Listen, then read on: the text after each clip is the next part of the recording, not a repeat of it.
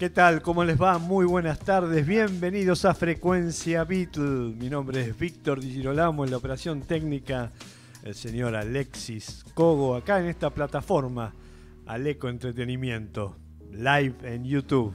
Bueno, he reaparecido ¿eh? después del fin de semana pasado que tuve un, un Wild Honey Pie ahí, un fin de semana espantoso. Pero bueno, acá estamos para compartir con todos ustedes la historia de los Beatles, su música, su arte, las cosas que gustaron de los Beatles y las cosas que no gustaron de los Beatles. Eh, me acompañan eh, Alexis Cogo en la operación técnica y puesta en el aire, Bruno Cogo, Maxi Cogo, presentamos a la familia Cogo plena Está Juan Pablo Todaro, el amigo Mariano Luis y Belén Di Girolamo. A todos les doy la bienvenida. Y hoy arrancamos eh, en un día en la vida. Eh, hace 52 años salía, un 30 de agosto de 1968, el single Hey Jude y Revolution. ¿sí? Eh, los chicos, y ahora los saludo a uno por uno formalmente, habían hablado, habían hecho una encuesta, ¿no? De cuáles eran los tres peores temas de los Beatles. Y la encuesta ya está, la tiene Belu. Bueno, Bruno, ¿qué tal? ¿Cómo estás? Buenas tardes. ¿Qué haces, Víctor? ¿Qué hacen, chicos? ¿Cómo les va? Eh, sí, efectivamente, y nos trajiste un tema muy polémico. Ahí, bueno, Maxi lo había planteado la semana pasada. Pues es fácil elegir el mejor tema, pero ¿qué pasa si te digo que elegí el peor tema? Y ahí va a estar eh, ocurriendo este fenómeno de que eh, es muy difícil encontrar un tema malo de los Beatles porque cuando los razonás para, para el periodo en que está hecho, en el momento en que está hecho, tiene coherencia. Entonces, justificar que sea malo o bueno, ¿en qué variaría? Entonces uno podría decir... Acá, en, gusto, claro, en los gustos, pero también en una decir, bueno, pará, ya sabes tocar un instrumento, hay cosas que ya no puedes hacer, hay cosas que son como muy obvias y se nota que el tema es de relleno.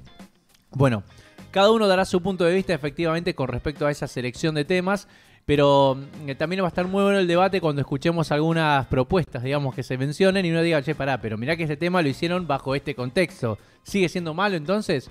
Eh, uno pensaría, por ejemplo, de los que no acá fuera del aire hablamos de, por ejemplo, eh, eh, Revolution 9, que claro, uno dice es mal tema, pero no, no, no, no te confundas. Revolution 9 no se parece a ningún otro tema de los Beatles, por tanto lo vuelve único y por tanto lo vuelve como un momento absolutamente moderno y conceptual para lo que se ha creado. Así que para mí no entraría en esa categoría, de hecho considero que es un gran tema.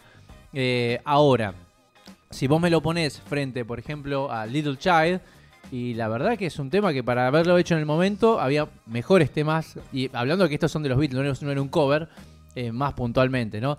Podremos citar All Together Now y Wild Honey Pie, vos decías acá, pero vamos a hablar puntualmente después de eso cada uno. Y sí, claro, hoy festejamos en un momento gran importante con una de las, no sé si de las mejores canciones que han hecho los Beatles, que es Hey Jude. Obviamente para la parte popular que conoce los Beatles. Para mí hay otras canciones mejores, pero obviamente nadie puede negar eh, que esta es un hito histórico al estilo mundial por lo que representó ese tema. Exactamente. Maxi, ¿cómo estás? Buenas tardes. ¿Cómo están? ¿Cómo están? ¿Cómo están? Sí, sí, sí, realmente, bueno, antes entre bambalinas estaba hablando un gran debate entre, bueno, de todo un poco en las cuestiones mismas de las los gustos particulares que pueden atraer cuando uno trata de elegir, ¿no? El top 3, haciendo hilando finito y decir esto por qué, y, bueno, ahí salen estas, eh, bueno, aclaraciones que Bruno está haciendo. Y después también con el tema de Hey Jude, obviamente es un tema que como tiene piano, y yo formar parte justamente como pianista y en muchas bandas Beatles, eh, eh, era un tema que disfrutaba mucho tocarlo en, vivo. Eh, me, gusta mucho la estructura, cómo está armada, y bueno, el, final, los coritos siempre también ayuda mucho cuando uno tiene que pensarlo a nivel público, ¿no? Invitar al público en el da, da, da, da, da o los o, o, o siempre están justo como material o recurso, siempre que se, le pide, por lo menos para incluir a cantar o eh, formar parte ¿no? al público dentro de la banda. Le recordamos a la audiencia que Hey Jude es un tema que le hace al hijo de John Lennon, a Julian, Paul McCartney, ¿no? Porque justo eh, se habían separado los padres o John Lennon había decidido romper relación con Cynthia. Y bueno, como para darle ánimo, como para levantarle el ánimo a este chico, que era chiquitito en ese momento. Creo que Julian había nacido el 8 de abril de 1963, si no me equivoco. Así que tenía cinco añitos cuando se separó el papá de la mamá. Y entonces ese fue el motivo de decir, inspirado en eso, eh, Paul McCartney le dedica la canción a Hey Jules, se llamaba. ¿sí? Hay un gran gag en, en, la película Yesterday, que viene Ed Sheeran y le dice, tengo el nombre perfecto, porque Jude no, no quedaba tan, tan prolijo, como dice, hey dude. Está muy bueno. Está muy bueno. La tengo que ver esa película, no la pude ver. Yo la tengo, después se las paso. está en castellano, lo único malo, pero bueno, si quieren. Eh, pero, hey dude, hey dude. Hablando de películas, hoy vamos a hablar del cine Beatle, ¿eh? Sí, anotemos, eh, anotemos. Anotemos, sí. Este, Juan Pablo, ¿cómo te va? Buenas tardes. Eh, ¿Qué tal, Víctor? ¿Qué tal todos, chicos? Acá, este, como digo siempre, de este lado y del otro de la radio. Eh, la verdad es que a mí el tema que estamos hablando, Hey Jude, es. No sé si es uno de los temas que más me gustan de los Beatles, pero sí creo que tiene una de las frases que más me gustan, no solo dentro de los Beatles, sino en general en la poesía de la música rock. Que es como empieza esa canción. Don't make it bad, take a sad song and make it better. ¿No? Esto no lo estropees, toma una canción triste y mejorala. Y no es un poco lo que deberíamos hacer todos en nuestra vida, agarrar las canciones tristes que nos tocan y tratar de mejorarlas. No es como decirnos, che, loco, este, no es todo esto que estamos viviendo. Eh, estamos en un, en un proceso todo el tiempo de nuestra vida de estar mejorándonos a nosotros mismos. Agarra esa canción triste y hacerle una canción mejor. Me acuerdo que esto se lo, se lo comenté a Bruno casualmente el día que él estaba publicando, estaba presentando su libro, que esta frase era un poco también el juego este, ¿no? Tomar una canción triste y hacerla mejor. La verdad que creo que tiene la mejor frase del rock y es una canción que me gusta mucho en ese sentido, aunque no es de las que más me gustan de los Beatles, porque saca la parte noble de McCartney, si ustedes quieren, que es bastante difícil de encontrar por momentos, pero tiene esta parte porque en definitiva está pensando en John como, como si fuera su hijo. Y Lennon siempre había dicho que eh, Julian hubiera preferido que su padre fuera Paul a que fuera él. Así que bueno, me, hace reminiscencia a, esa relación paternal que podía establecer Paul con los chicos a pesar de que era el único que a esa época se mantenía soltero. Sí, es verdad, tal cual. Mariano, andas por ahí. Mariano, Dui. Sí, sí, tiene. Ahí está, ahí está, tiene que habilitar el micrófono ahí, Estás en mute. Ahí está, ahí está, ahí se escucha. Hola, ¿qué tal? Buenas tardes a todos. ¿Se me escucha ahí? Sí, perfecto. Bueno, eh, eh, muy interesante, eh, antes que nada, el debate este que, se armó previamente, esto de cuál es el, peor tema de los Beatles. Y, me preguntaba hace unos minutos, este, ¿puede ser que estos genios tengan temas malos? Y, la respuesta inmediata, y, claro que sí, o sea, pues e, e, eran genios que tenían sus temas este, no tan buenos, eh, que terminan siendo una, una genial porquería, ¿no? muy bueno. en, este, en este sentido, bueno, muy interesante el tema que se va a tocar, y con respecto a Hey Jude, eh, también comparto, como dice Maxi, el hecho de ser pianista también me, me encanta el tema, si, si bien no es uno de de mis preferidos. El tema a nivel lo que es eh, del piano es impecable. Incluso con, las armonías que tiene, eh, el tema está en la tonalidad Fa, para los que, los que conocen, y era una tonalidad eh, muy poco frecuente para el piano en, ese, en esa época, con lo cual, y la fuerza que tiene los coros del final, lo hace un tema único, ¿no? Excelente tema. A mí es uno de los que más me gusta. No es el que más me gusta, pero y yo creo que en los top 10, habla, estoy hablando yo, ¿no? Víctor Di En los top 10 de los Beatles hay tres temas o cuatro que le pertenecen a Paul McCartney. Uno es este, Hey Jude, el otro es Yesterday, el otro es Here, There and Everywhere. Un temazo ese. Y el otro, para mi gusto, ¿no? Es Let It Be. Eh, después hay los 10 primeros pondría uno de John Lennon, pero bueno. Este, Belén, ¿cómo estás? ¿Cómo están? Buenas tardes a todos. Bueno, estamos acá conectados en Aleco Entretenimiento. Gracias a todos los que nos están escuchando. y quiero contarles que tengo los resultados de las peores canciones de los Beatles y se me fueron de tres, ¿eh? tengo cinco al menos. Así que después si quieren les, les voy a contar y cuál fue el puesto número uno, votado por varios. Eh, y también podemos debatir si es buena o no es buena, desde qué lugar, en qué contexto, ¿no? E ir pensándola un poco. Eh, y con respecto a Hey Jude, eh, bueno, comparto con ustedes, para mí es un tema muy fogonero, es un tema que se, que se canta mucho en los cumpleaños, antes de pre-COVID, este, y que tiene, no, no, no, sé, no voy a hablar de la complejidad musical porque no es mi, no es mi rubro, digamos, pero sí, a mí me parece que eh, la letra, coincido con Juan Pablo, la letra eh, deja un mensaje esperanzador que lo podemos plantear en muchas situaciones de, de la vida y nos puede acompañar, y especialmente en esta época en donde hay días que, en el que uno se levanta mal. Eh, y bueno, es agarrar esa, esa canción mala o ese momento malo y dale, dale para adelante. Y me parece que el final, que va como increyendo, ahí es donde invita a, todo el mundo a unirse a ese coro eh, maravilloso y, cuando terminas de escuchar la canción estás como feliz, no sé, creo que, que es todas esas sensaciones las que provocan Hey Jude. Así que eh, yo feliz de estar acá con ustedes, eh, compartiendo la vida de estos maravillosos y únicos Beatles. Bueno, Belén, estás escuchando Frecuencia Beatles acá en Aleco Entretenimiento. Y bueno, vamos a hablar entonces, ya arrancamos con Hey Jude, pero si les parece, y vamos a seguir con la secuencia musical de los álbumes, With the Beatles, el segundo álbum de los Beatles. ¿sí? ¿Quieren arrancar con eso? ¿Les parece bien? Maxi. Sí, de como, como, más les guste, desde ya. Eh, la semana pasada estuvimos hablando de Please Please Me. Y estuvo muy bueno todo lo que, lo que los chicos fueron comentando musicalmente de cada una de las canciones. Y habían adelantado que este era un disco que tenía muchos más covers que el primero. Así que si tienen ganas podemos empezar a hablar. ¿Ustedes saben cuántos covers hicieron los Beatles de otros músicos en, total? 18. 18 temas. Eh, uno que es muy famoso, que no está incluido en ningún disco oficial de los Beatles, es Bésame Mucho, ¿sí? que después salió en el Anthology, ¿sí? en 1995.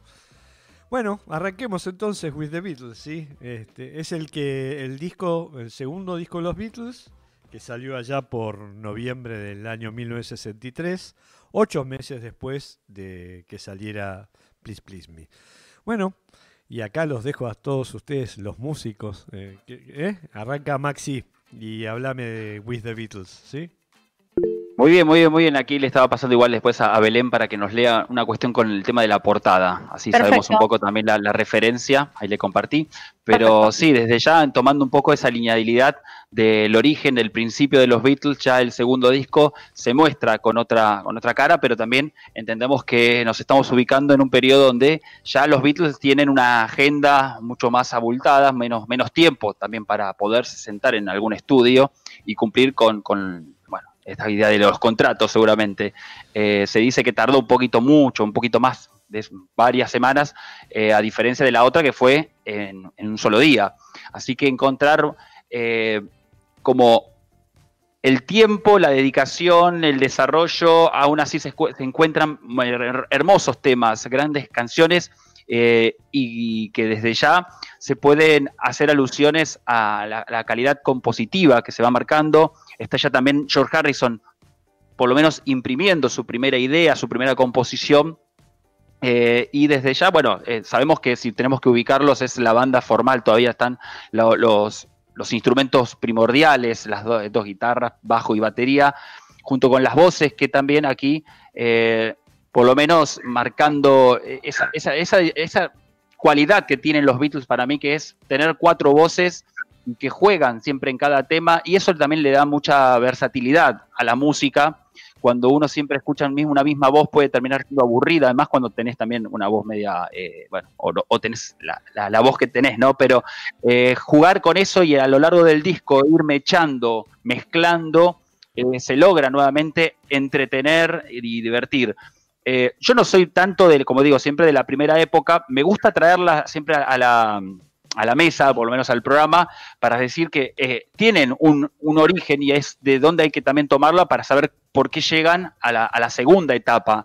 Eh, y aquí vamos a encontrar que desde ya hay muchas, pensado con lo que es el rock and roll, mucho desde el punto de vista de las canciones alegres, movidas, pero aparece también Till There Was You, como McCartney, así como dijiste, Bésame mucho, estas baladas románticas eh, se hacen muy bien, se representan muy bien en McCartney porque también se, sabe que tiene más ese, ese, ese tono o por lo menos ese gusto musical a, la, parte de esa idea de la tonta canción de amor eh, y esas ideas, ¿no? Y Lennon, siempre un poquito más salvaje, jugando también, pero eh, hay, hay, mucho contenido muy variado, que eso me gusta cuando empiezo a analizar este disco. Perfecto. Dejo. Muy bien. Bruno, vos. Sí, yo acá me, vamos a hacer un recorrido porque siempre eh, me, gusta pensar cómo, viste, una, tocaste todos los temas ya. Entonces me tuve la suerte de haber tocado todas estas canciones y luego digo, bueno, vamos a escuchar un poco los acordes en que estaba cada uno. Eh, entonces pensás con It Won't que otra vez, ese tema desfasado de los Beatles, digo, ¿qué género sería este? ¿Qué categoría es? Porque es otra vez otro género, beat, no encaja con rock and roll, no encaja, digamos, con nada que sea común. Ese es un tema de los Beatles. Ves, por ejemplo, una categoría que te, saltea, digamos, que te deja en otro lugar. Y bueno, eh, efectivamente vuelve a, a, quedar en esto, ¿no? Que los Beatles creando en esa tónica de mí una canción que es monstruosa por la cantidad de acordes menores que tiene sin darte cuenta que son acordes menores, porque uno pensaría que los acordes menores son para temáticas tristes. De hecho, es muy normal que se utilicen eh, eh, justamente esas armonías para desarrollar un tipo de melancolía más común. Pero este es un tema tocado a ritmo más de, de este beat con esos acordes menores dando un producto, digamos, que te forma It Won't Be Long, justamente, que es algo que es maravilloso. Para mí, uno de los mejores temas de este disco, sin duda. Cantado por McCartney. Eh, cantado por Lennon. Los coros, digamos, están entre todos, ¿no? Pero yo quería Sí, sí, quería marcar esa idea de, de digamos, las preguntas y respuestas que tiene, ¿no? Como le responden, yeah, yeah, y es también muy, muy entretenido. Y después los arreglos de Harrison que van por detrás también siempre. esos detalles que se van marcando y se van haciendo ya fehaciente en la estética y el estilo Beatle, ¿no? Una respuesta con la guitarra, eso es lo que le devolvía eh, Harrison. Después tenemos Gotta Do, que bueno, obviamente también está dimensionado en otro lugar. Eh, este, este no me acuerdo bien las notas primordiales, digamos, que tenía, pero este, pasaba entre, creo que si no me equivoco, era, era estaba en la mi, fa sostenido, corregime Maxi cualquier cosa, sí, creo que estaba por ahí. Este, este eh, lo he sacado a la canción porque me gustaba. Yo, como digo, como pianista, esta parte no me correspondía.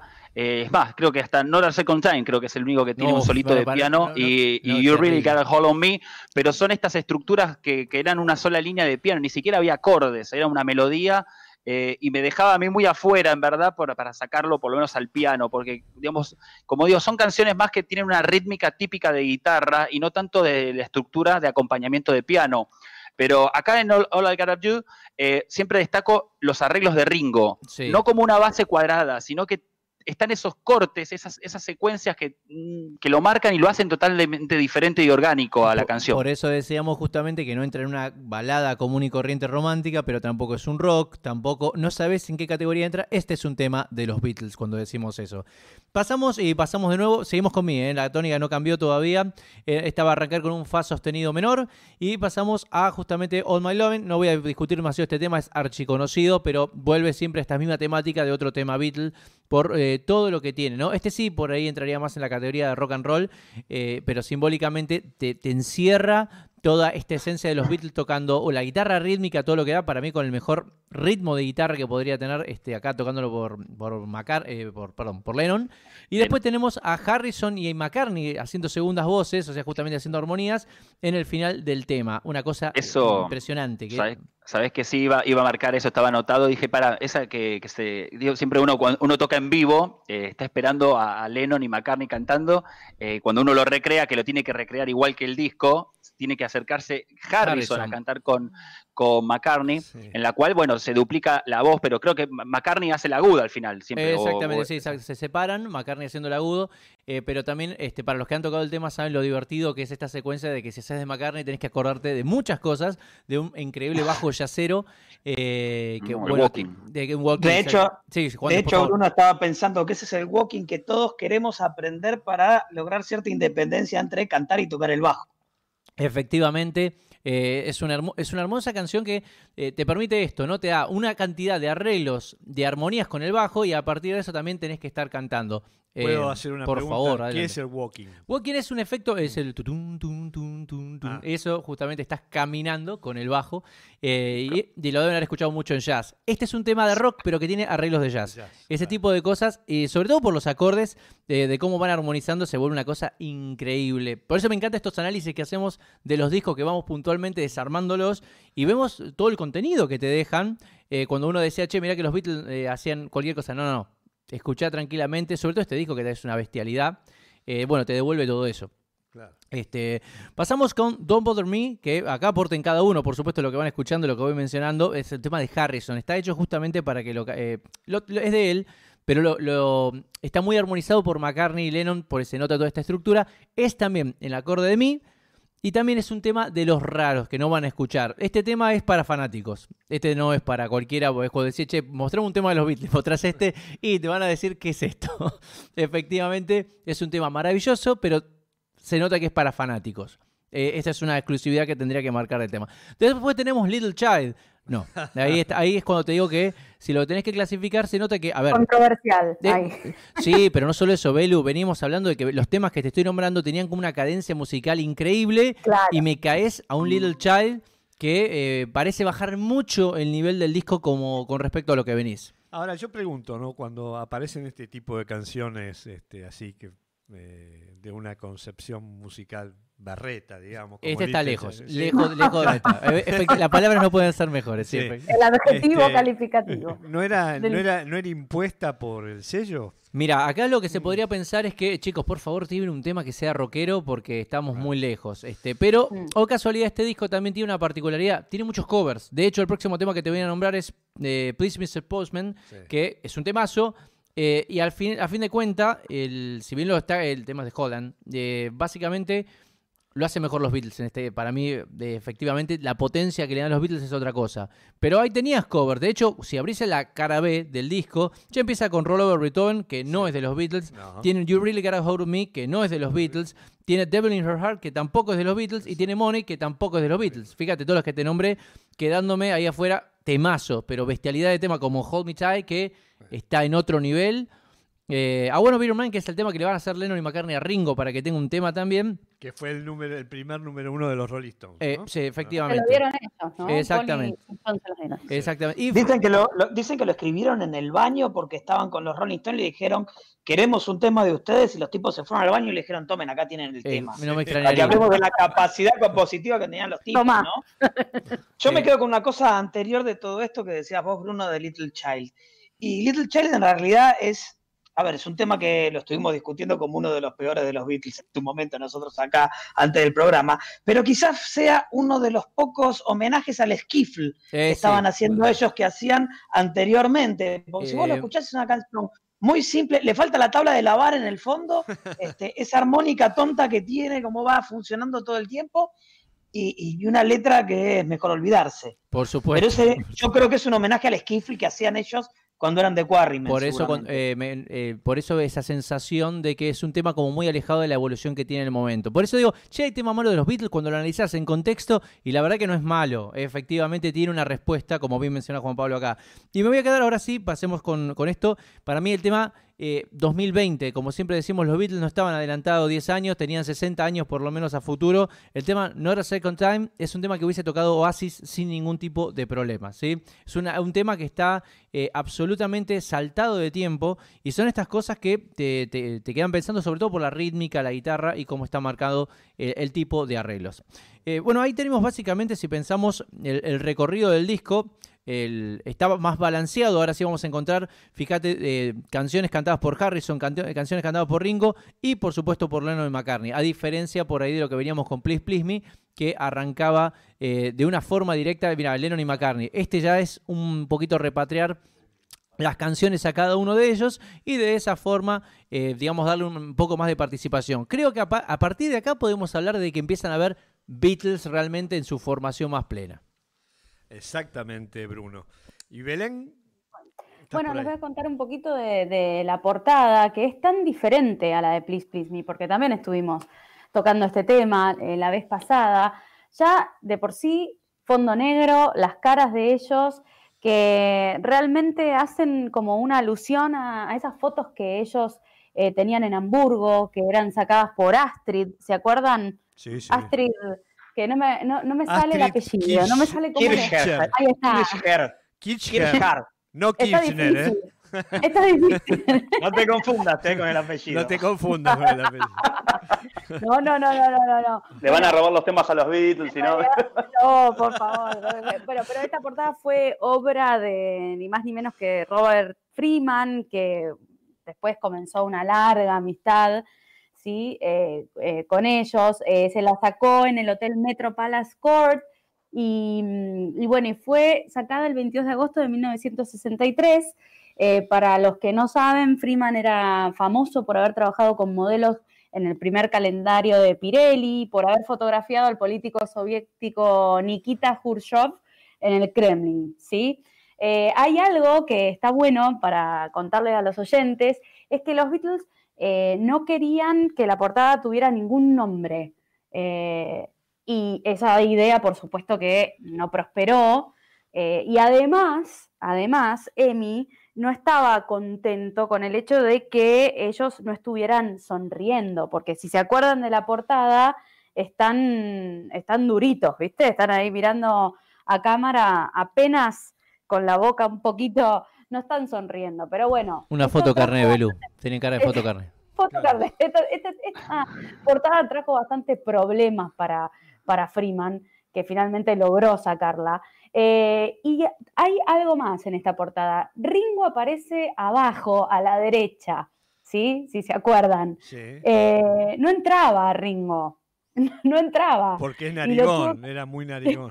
no, no, no, no. y bueno, lo, tuvo que poner abajo a la derecha y me parece que, sin querer queriendo le quedó algo mucho más artístico que, que, lo que veíamos en la portada de Please Please Me, que no está mal, eh, pero bueno, que tiene, esta portada tiene como su, su reminiscencia a los momentos de Hamburgo de, ellos, ¿no? No solo eso, sino, sí, Velo, también te agrego la, el, digamos, el, siempre nosotros agregamos la parte esotérica y el, y el nivel, digamos, de simbolismo, ¿no? Acá tenemos una cara blanca y negra, también mostrando esa dualidad. Eh, algo la de media sombra. La media sombra que, acompaña a todos, ¿no? O sea, es muy fuerte si lo quieren llevar a niveles eh, esotéricos y simbólicos.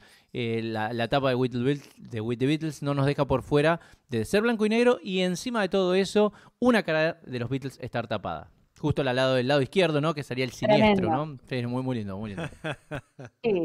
Sí, sí, sí, tal cual. Está, bueno, Víctor, el otro día estuvimos hablando mucho de de, esto, de todo lo esotérico. Fue un programón espectacular y está buenísimo que, vayamos metiendo, porque en cada portada también los Beatles eh, mandaron mensaje, hicieron cosas en particular. Las pensaban eh, o, las pensaban para ellos, ¿no? También. Muchos mensajes subliminales. Bueno, ¿les parece? Vamos a escuchar un tema de los Beatles, justamente el que hoy hace 52 años se editaba en el Reino Unido que se llama Hey Jude y después seguimos con más frecuencia Beatle.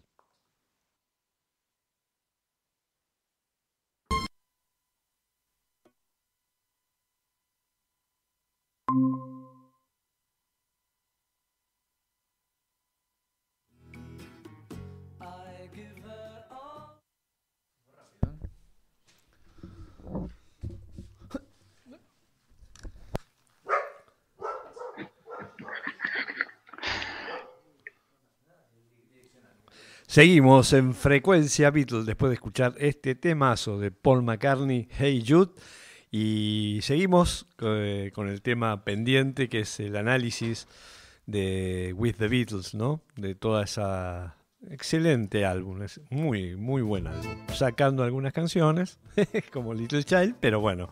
Este, mi nombre es Víctor Girolamo, en la operación técnica Alexis Cogo. Esto es Aleco Entretenimiento, ¿eh? YouTube Live. A todos los que están enganchados ahí, este, por, por internet, este, un abrazo, un saludo para todos. Y bueno, nos quedaba pendiente el análisis de Juan Pablo y de Mariano. Juan Pablo, soy todo oídos. Bien, bueno, un, hermoso disco. Realmente, como, como veníamos diciendo, y con este recorrido que iba haciendo Bruno tema por tema, lo único que se me ocurriría que podríamos agregar es que este quizás es el disco más soul de los Beatles, ya que tiene muchos de estos, de estos temas covers. Creo que solamente si nosotros tenemos que pensar en un tema rock and rollero de los covers, eh, el único tema es eh, Roll Over Beethoven, que es de Chuck Berry. El resto de los temas, por ejemplo, Tilder Was You es un tema, eh, otra vez, como, como, habíamos contado la vez pasada, McCartney se hace cargo de un tema que viene de un musical de Broadway. ¿Sí? Was You viene de un musical de Broadway. Eh, Please Mr. Postman, You Really Got a Hold on Me, este, Devil in the Heart of Money, son temas eh, de la onda Motown. Con lo cual son temas negros realmente, y son chicos blancos tocando temas negros hoy nos parece algo que podría ser totalmente normal, pero pensemos lo que rompe en ese momento, ¿sí? Uno de los grandes miedos que existían en esos años 60, eh, las grandes conspiraciones de las cuales se hablaba en los 60 era, bueno, se nos viene el poder negro que nos va a sacar de, eso. ¿Por qué? Y bueno, porque son más y porque se reproducen en una tasa mucho más rápida que nosotros. Este, entonces el gran miedo es, bueno, los negros van a terminar comiéndose la sociedad occidental y cristiana. Por eso los trataban de sacar un poco de toda esta idea de las radios y todo eso. Y estos muchachos que eran blanquitos ingleses vienen y se ponen a hacer la música de los negros para todo el mundo. En definitiva, es bueno, busquemos a alguien que pueda catalizar esta música y poder venderla también. Eh, Mariano, Mariano, ¿no hay un dejo también ahí en With the Beatles de algo de jazz aparte de soul? Claro, sí, tal cual, sí, lógicamente como comentaba Bruno y los chicos en el tema eh, All My Loving, el bajo es muy, muy, muy del jazz. Y en You Really Gotta Hold on Me también, ¿no? Me parece que hay... Sí, sí, sí, tal cual. Y también como decía Juan, eh, lo que más rescato yo del disco es como eh, al, rock and roll puro, que ya estaba como apagándose un poco, ellos le logran dar otra vuelta con su sonido característico beat y, y haciendo también eh, esto, como, como, comentaba Juan Pablo, de, de, alguna forma llevar eh, eh, acordes, ritmos de la música negra a, un público blanco anglosajón que no estaba tan habituado a esa música. Claro.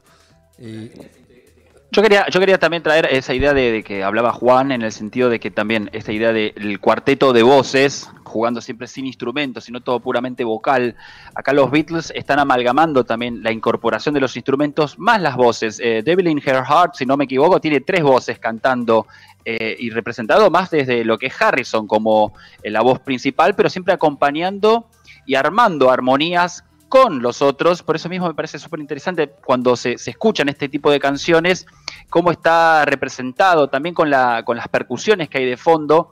Please Mr. Postman también tiene esta idea de repetición como eh, lo tenía Twist and Shout, ¿no? Que, que, van cantándole, mientras Lennon va hablando, le van respondiendo al costado eh, y hace diferencia eso también, pero bueno, también tomando que se está modificando la música, están entrando al poder un poco más las bandas formales con, instrumentación y dejando un poco corriendo al, formato de estas bandas de los estilos vocales que solamente había, pero siempre jugando con, esta interpretación de que eh, le gustaba también ondar o adquirir nuevamente con los diferentes estilos, diferentes géneros musicales, y esas pruebas, ah, para mí, es lo que lo hace también siempre rico musicalmente, porque nunca dejan de, innovar en todos sus discos, siempre van agregando. Yo creo que más adelante empiezan a beber más del tema del folk, del country, este, por ahí más del londinense, pero se, se escucha, ¿no? Que van, van siempre incorporando eh, formatos nuevos y también nuevas instrumentaciones, porque acá estamos hablando siempre de guitarras eh, incorporando, pero ya se va a agregar las dos, la guitarra de 12 cuerdas. Acá creo que es hasta el este momento, por ahí eh, se estaba utilizando como recurso era la armónica, como que quedaba, ¿no? Eh, después también eh, habría que hacer un programa con el tema de, la, de, la, de las marcas de guitarra que estaban utilizándose, que se estaban, digamos, siendo sponsor, agregándose, porque van al llevarse también eh, el protagonismo ¿quién no va a querer eh, darle una guitarra o sponsorear que aparezca el nombre de la guitarra, como fue la Rickenbacker? Eh, bueno, la Gibson será también. La Gretsch, desde ya. Eh, y, el, bajo Hofner, que, se, que también no tenían tanto prestigio tampoco esos instrumentos, por lo menos eh, Hofner eran productos más baratos, que nuevamente cuando lo toca ya McCartney, le, y, y, después siendo lo que fue McCartney, obviamente hoy buscar un bajo violín también tiene su, su costo, ¿no?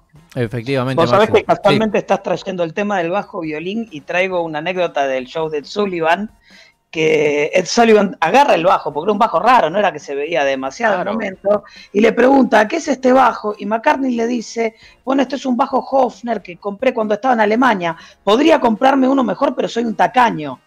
O sea, sabían que era un bajo que no era en ese momento de la línea más alta, como si después McCartney cuando va, cuando va a venir en la segunda etapa, digo, de Sgt. Pepper en adelante, si va a estar tocando un Rickenbacker 4001, que ya estamos hablando de este, prácticamente Bruno eh, acá va, a corroborar conmigo el santo grial de los bajos, más o menos. Sí, pero sí, sí, sí, tal cual. No, es que es el bajo que tiene un sonido único, que rosa lo metálico y es muy versátil.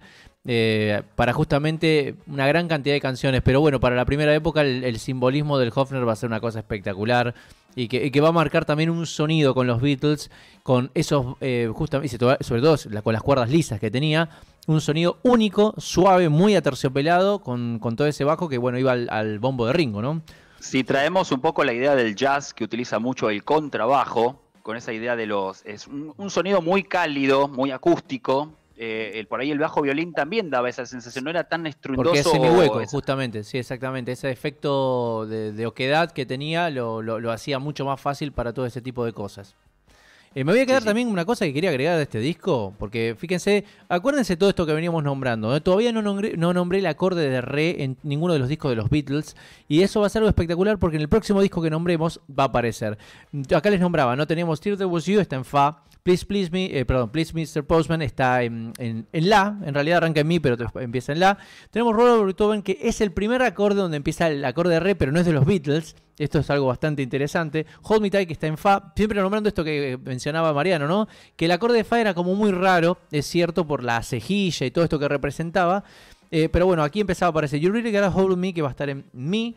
Eh, tenemos a Wanna Be Your Man, que vuelve a estar en Mi. El acorde de re que vuelve para ser para Harrison, curiosamente, en realidad Devil in Her Heart está en sol, eh, así que no lo voy a nombrar como re, pero ya empezamos a notar un poco las cuerdas vocales de cada uno, cómo resonaba en cada una de esas notas.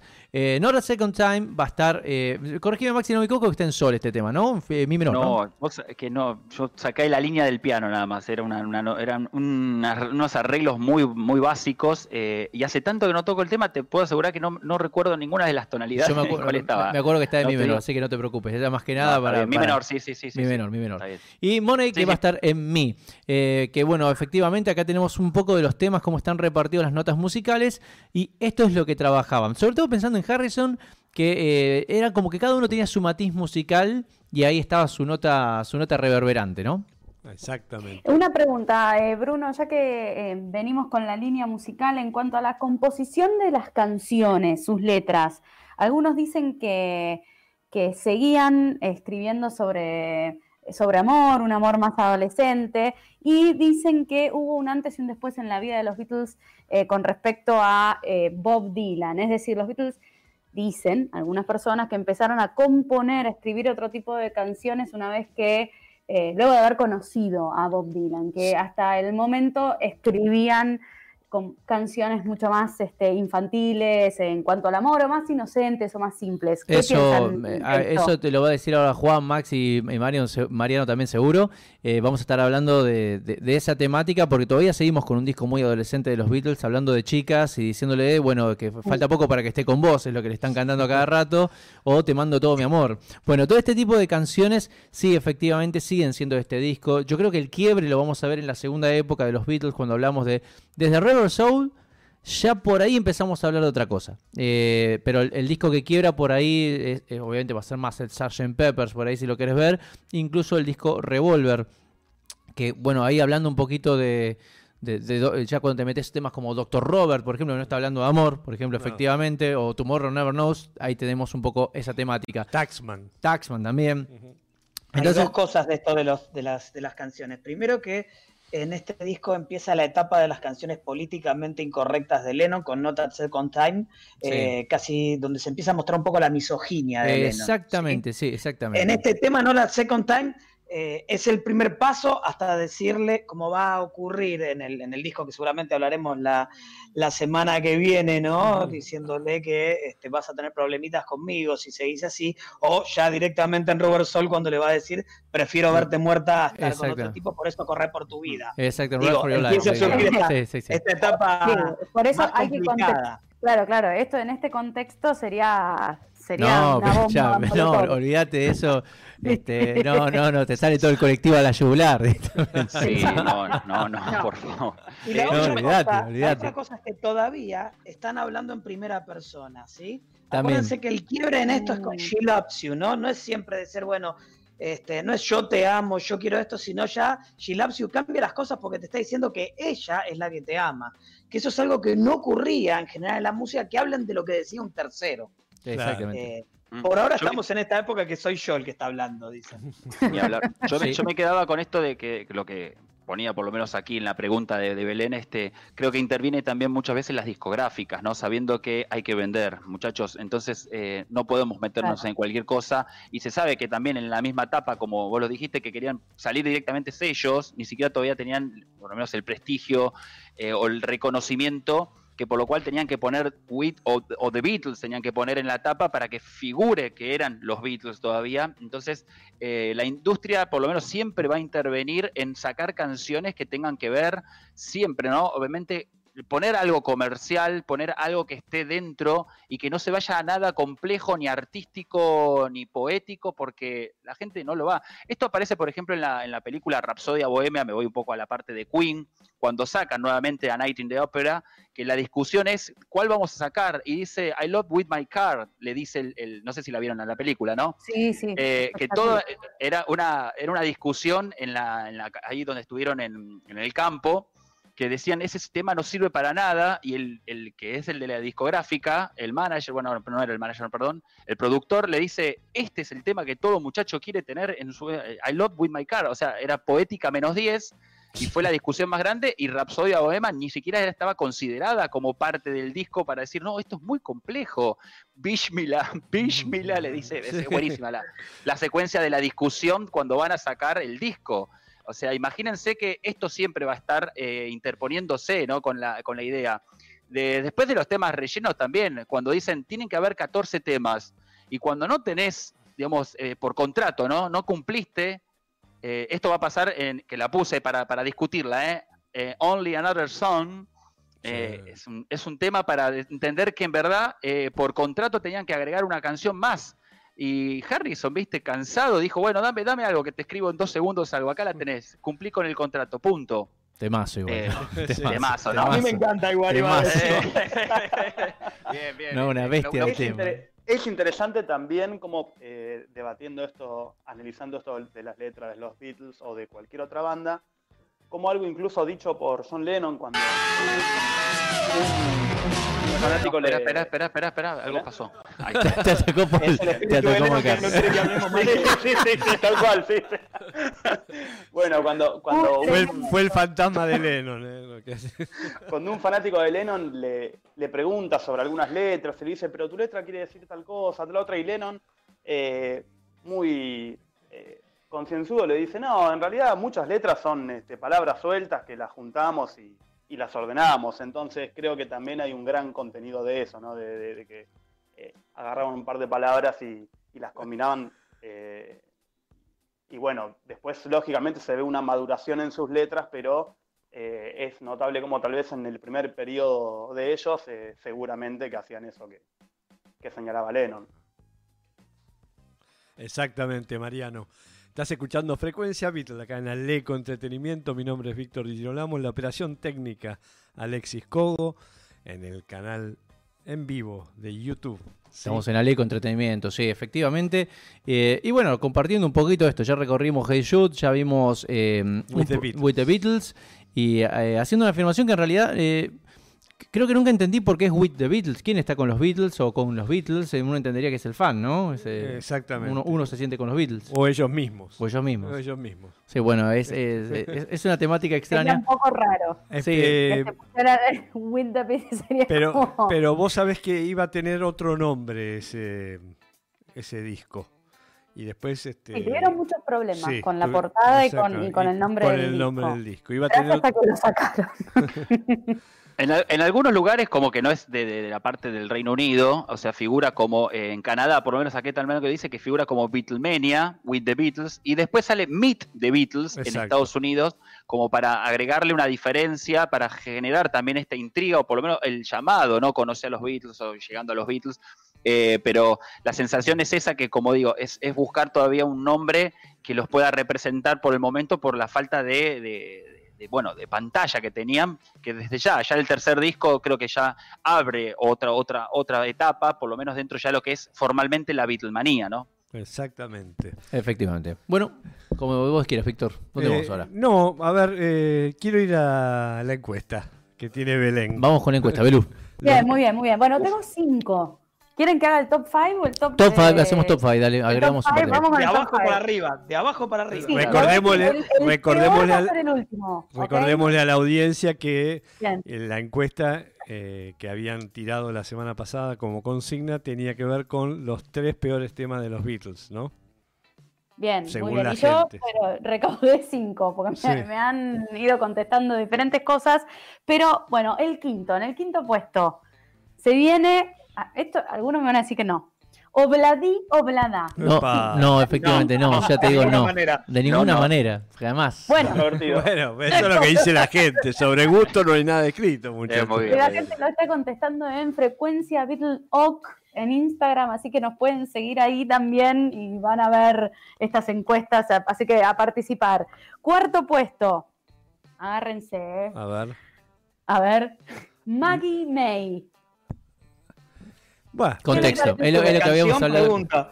pero Maggie no May la- no era un tema de los Beatles. Claro, igual yo no la considero como, como era más eh, esa, esa idea de, de nostalgia, un, Sí. un agregado muy, muy, muy- aparte por la cantidad de la duración del tema, ¿no? También, si puede Y además que terminar- estaba Digo, cortada, tenía que estar en otro lado y la terminan cortando y la sacan afuera, por eso se escucha la última nota. La verdad que es medio. no, yo no la considero ni siquiera una canción dentro de No, lo no, no. Bueno, pero- igual pero- como.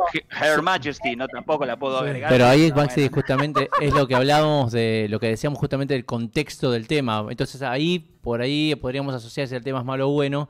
Y si le agrego esta variable, eh, Dirty Maggie May, efectivamente es un tema que coincide muy bien con Let It Be. Tal cual. Claro, claro, sí, sí, sí, sí. Bueno, eh, arranca, tercer puesto. Ojo, esta ya la nombramos al principio, yo sé que va a dar que hablar. La gente contestó Wild Honey Pie. Yo la tengo dentro de en mi, en.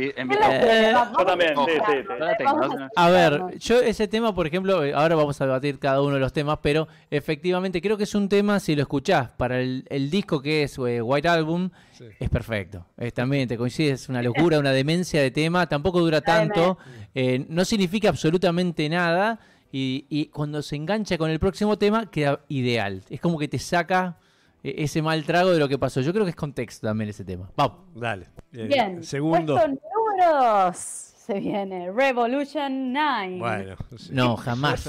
No. Ya te digo que no. Sí, yo coincido, coincido. Yo también coincido. Ya te digo que no. No Ya te te- Mira, dije yo-. Yo, yo había propuesto que eso, digo, eh, aquel que haya votado Revolution, digamos, Revolución 9, le- lo invito a que haga una creación igual a esa. Y con lo- la, la tecnología de la época. Porque digo, yo con la tecnología hoy, que todo digital, no es nada analógico, se puede hacer superposiciones perfectas y te hago en dos segundos magia, ¿eh? Sí. Pero para la época utilizar cintas, el, el, el mix, el, todo lo, lo que conlleva la electroacústica, eh, lo represento como una obra bastante compleja de recrear y de hacer como también creatividad. Desde ya, no hablo de la parte eh, musical o melódica, nada de, de lo que se pueda tomar, pero... Yo creo que el eh, piano al principio, Maxi, se lleva todas, absolutamente, ya, ya, todas las palabras. ese Ese, ese piano, momento hablar. nada más en que se escucha ese piano, eh, te pone la piel de gallina porque es un piano que no sabes si es feliz o es triste, Claro. queda en algo tan neutro que te ¿A dónde pulveriza los nervios. No, es una cosa aparte, increíble. un Eh. tema totalmente influenciado por Yoko Ono. eh. Este, yo creo que es más de Yoko Ono el tema que de John Lennon. Mirá, en verdad hay una versión de, de McCartney, hay una, una anterior, un Revolution 9 anterior, que en verdad no es de Revolution 9, ¿no? Pero eh, Sí. lo hizo McCartney, que es muy, se nota que ya venía la tendencia hacia eso, hacia esa idea de generar, eh, mezclar un collage musical total, pero que salió eh, cuando- en un aniversario de Revolution 9 diciendo de dónde venía. Ahora, ahora voy a buscar un poco porque se escucha perfectamente el track, cómo está representado con la misma batería, con los arreglos, y cómo está jugando un poco tirando ya a lo que va a ser el final de esto, pero también me quedo con, con la idea de que, bueno, yo le tengo un poco de, de aprecio porque la utilizo mucho en el colegio para eh, explicarles a mis alumnos eh, algunas cuestiones del siglo XX y ver cómo eh, se puede entender a veces a una banda que tiene un auge, una popularidad y que digo, se quedan con una, con una idea muy abstracta de lo que pueden ser los Beatles como la banda que eh, marca un periodo totalmente de la historia de la música y que después, mira, estos son los Beatles, pero estos son los Beatles. ¿Cómo se puede entender esto? Así que yo todos los años la escucho eh, más de una vez eh, y por eso quizás la, la- le tengo un aprecio diferente a otros. A mí lo que me pasa con esa canción es lo mismo que me pasa con gran parte de las obras del arte moderno de tipos como Jasper Jones o muchas de las cosas que vos podés encontrar en el, en el MoMA, ¿no? el Museo de, de- de Arte Sí. Moderno de Nueva York, que de repente encontrás un balde de arena tirado ahí con un vidrio arriba y te dicen que eso es eh, la, eh, no, no, eso te, te explica lo que es la decadencia de la sociedad occidental y cristiana. Y vos decís, ok, si el tipo este logró venderlo, es un genio Claro. realmente, porque es una cosa que, bueno, es el arte conceptual de esa época. La verdad es que cuando uno busca música, busca cierta armonía y ese tipo de cosas. Esto puede ser una especie de tapiz sonoro, pero la verdad que yo tampoco sé si lo consideraría como, como una canción. dentro de Nos ponemos igual conspirativos y misteriosos, obviamente Es, viniendo es por la el mejor lado data, de- claro, claro. Decilo, Maxi. A de la, de la- de la creación y de la programación mental a través del, de, digamos, del, del mensaje subliminal que hay por detrás toda esta canción, si vos la escuchás de completo, aparte te genera un estado de ánimo. Si vos apagás la luz. No, eh, no, no, no me lo también un- no me lo Sí, sí, sí, sí, O sea, sí, sí. Después una- tengo una anécdota con eso, así que por favor seguí, dale.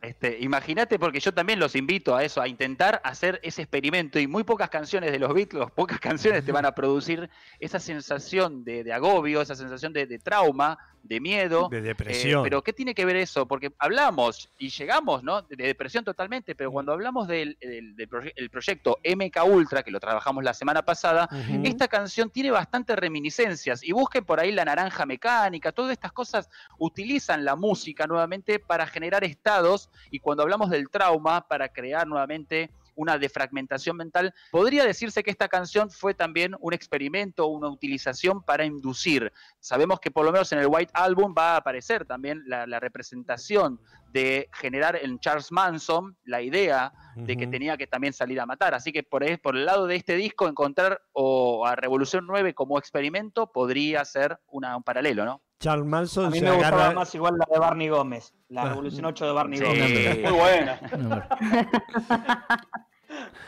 Muy Eh, bien, muy bien. Bueno, ¿quieren la- saber qué? La número qué uno. la? Para, para, para que te cuento la anécdota Para con no. Amber, así que Ah, con esta sí por ya, favor, ya cerramos con, con toda la temática que venimos hablando.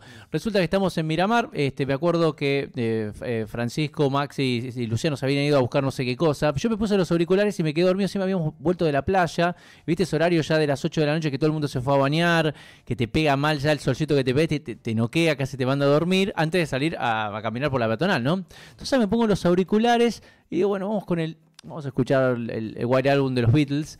Y claro, me levanté con tanta mala suerte que no había nadie en la casa, el sol, las luces totalmente apagadas y nadie, estaba yo solo. Y el último, el me desperté con el tema justamente Revolution Night. Que lo- se empezó a meter en un sueño, así que las imágenes que se empezaron a formar y con, con la angustia que me desperté, era insoportable, digamos, la, la sensación de miedo que traduce ese tema, porque decís, son ruidos pero que están en ningún lado, pero eh, te transportaba. Realmente es una cosa increíble, por eso hablo de por ahí decís, che, si todos los temas de los Beatles fueran como esto, no lo aceptaría. Pero yo creo que tener un tema, un, te- un solo tema, nada más así, creo que les dio ese estilo muy particular como para que decirle, no, mira, este sí es una canción de los Beatles, no es la peor porque es la única.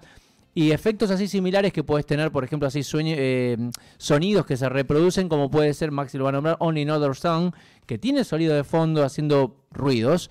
Eh, eh, funciona como psicodelia, pero está en un tema. En cambio, en este, querés esos ruidos, pero está mezclándose como para desarrollar una sola unidad y una sola canción. Creo que ahí es cuando marco la diferencia de decir, che, Revolution Night es el peor tema de los Beatles. No, considero que justamente tiene esto de decir, un solo temita así, para un tema está perfecto. Te llevó en ese momento, cuando tuviste esta experiencia, a un estado de conciencia alterado.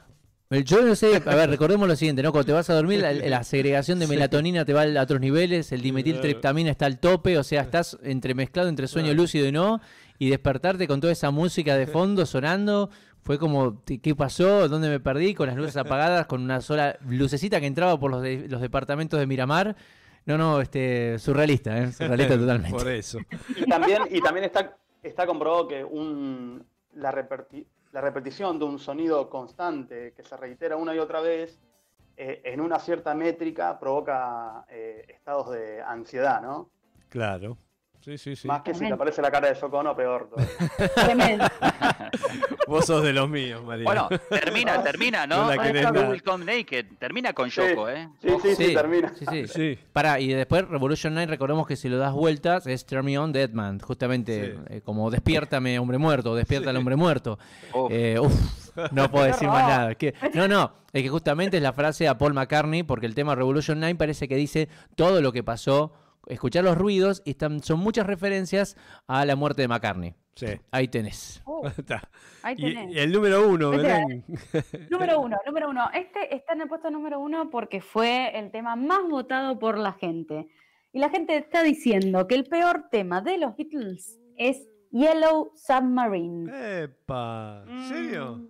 Mm. Yellow Sí. Submarine. No, no, ves, ahí está. Yo respeto la opinión de la gente, pero eh, es como que te digan, no, Yellow Submarine es, es- comercial, creo que por eso.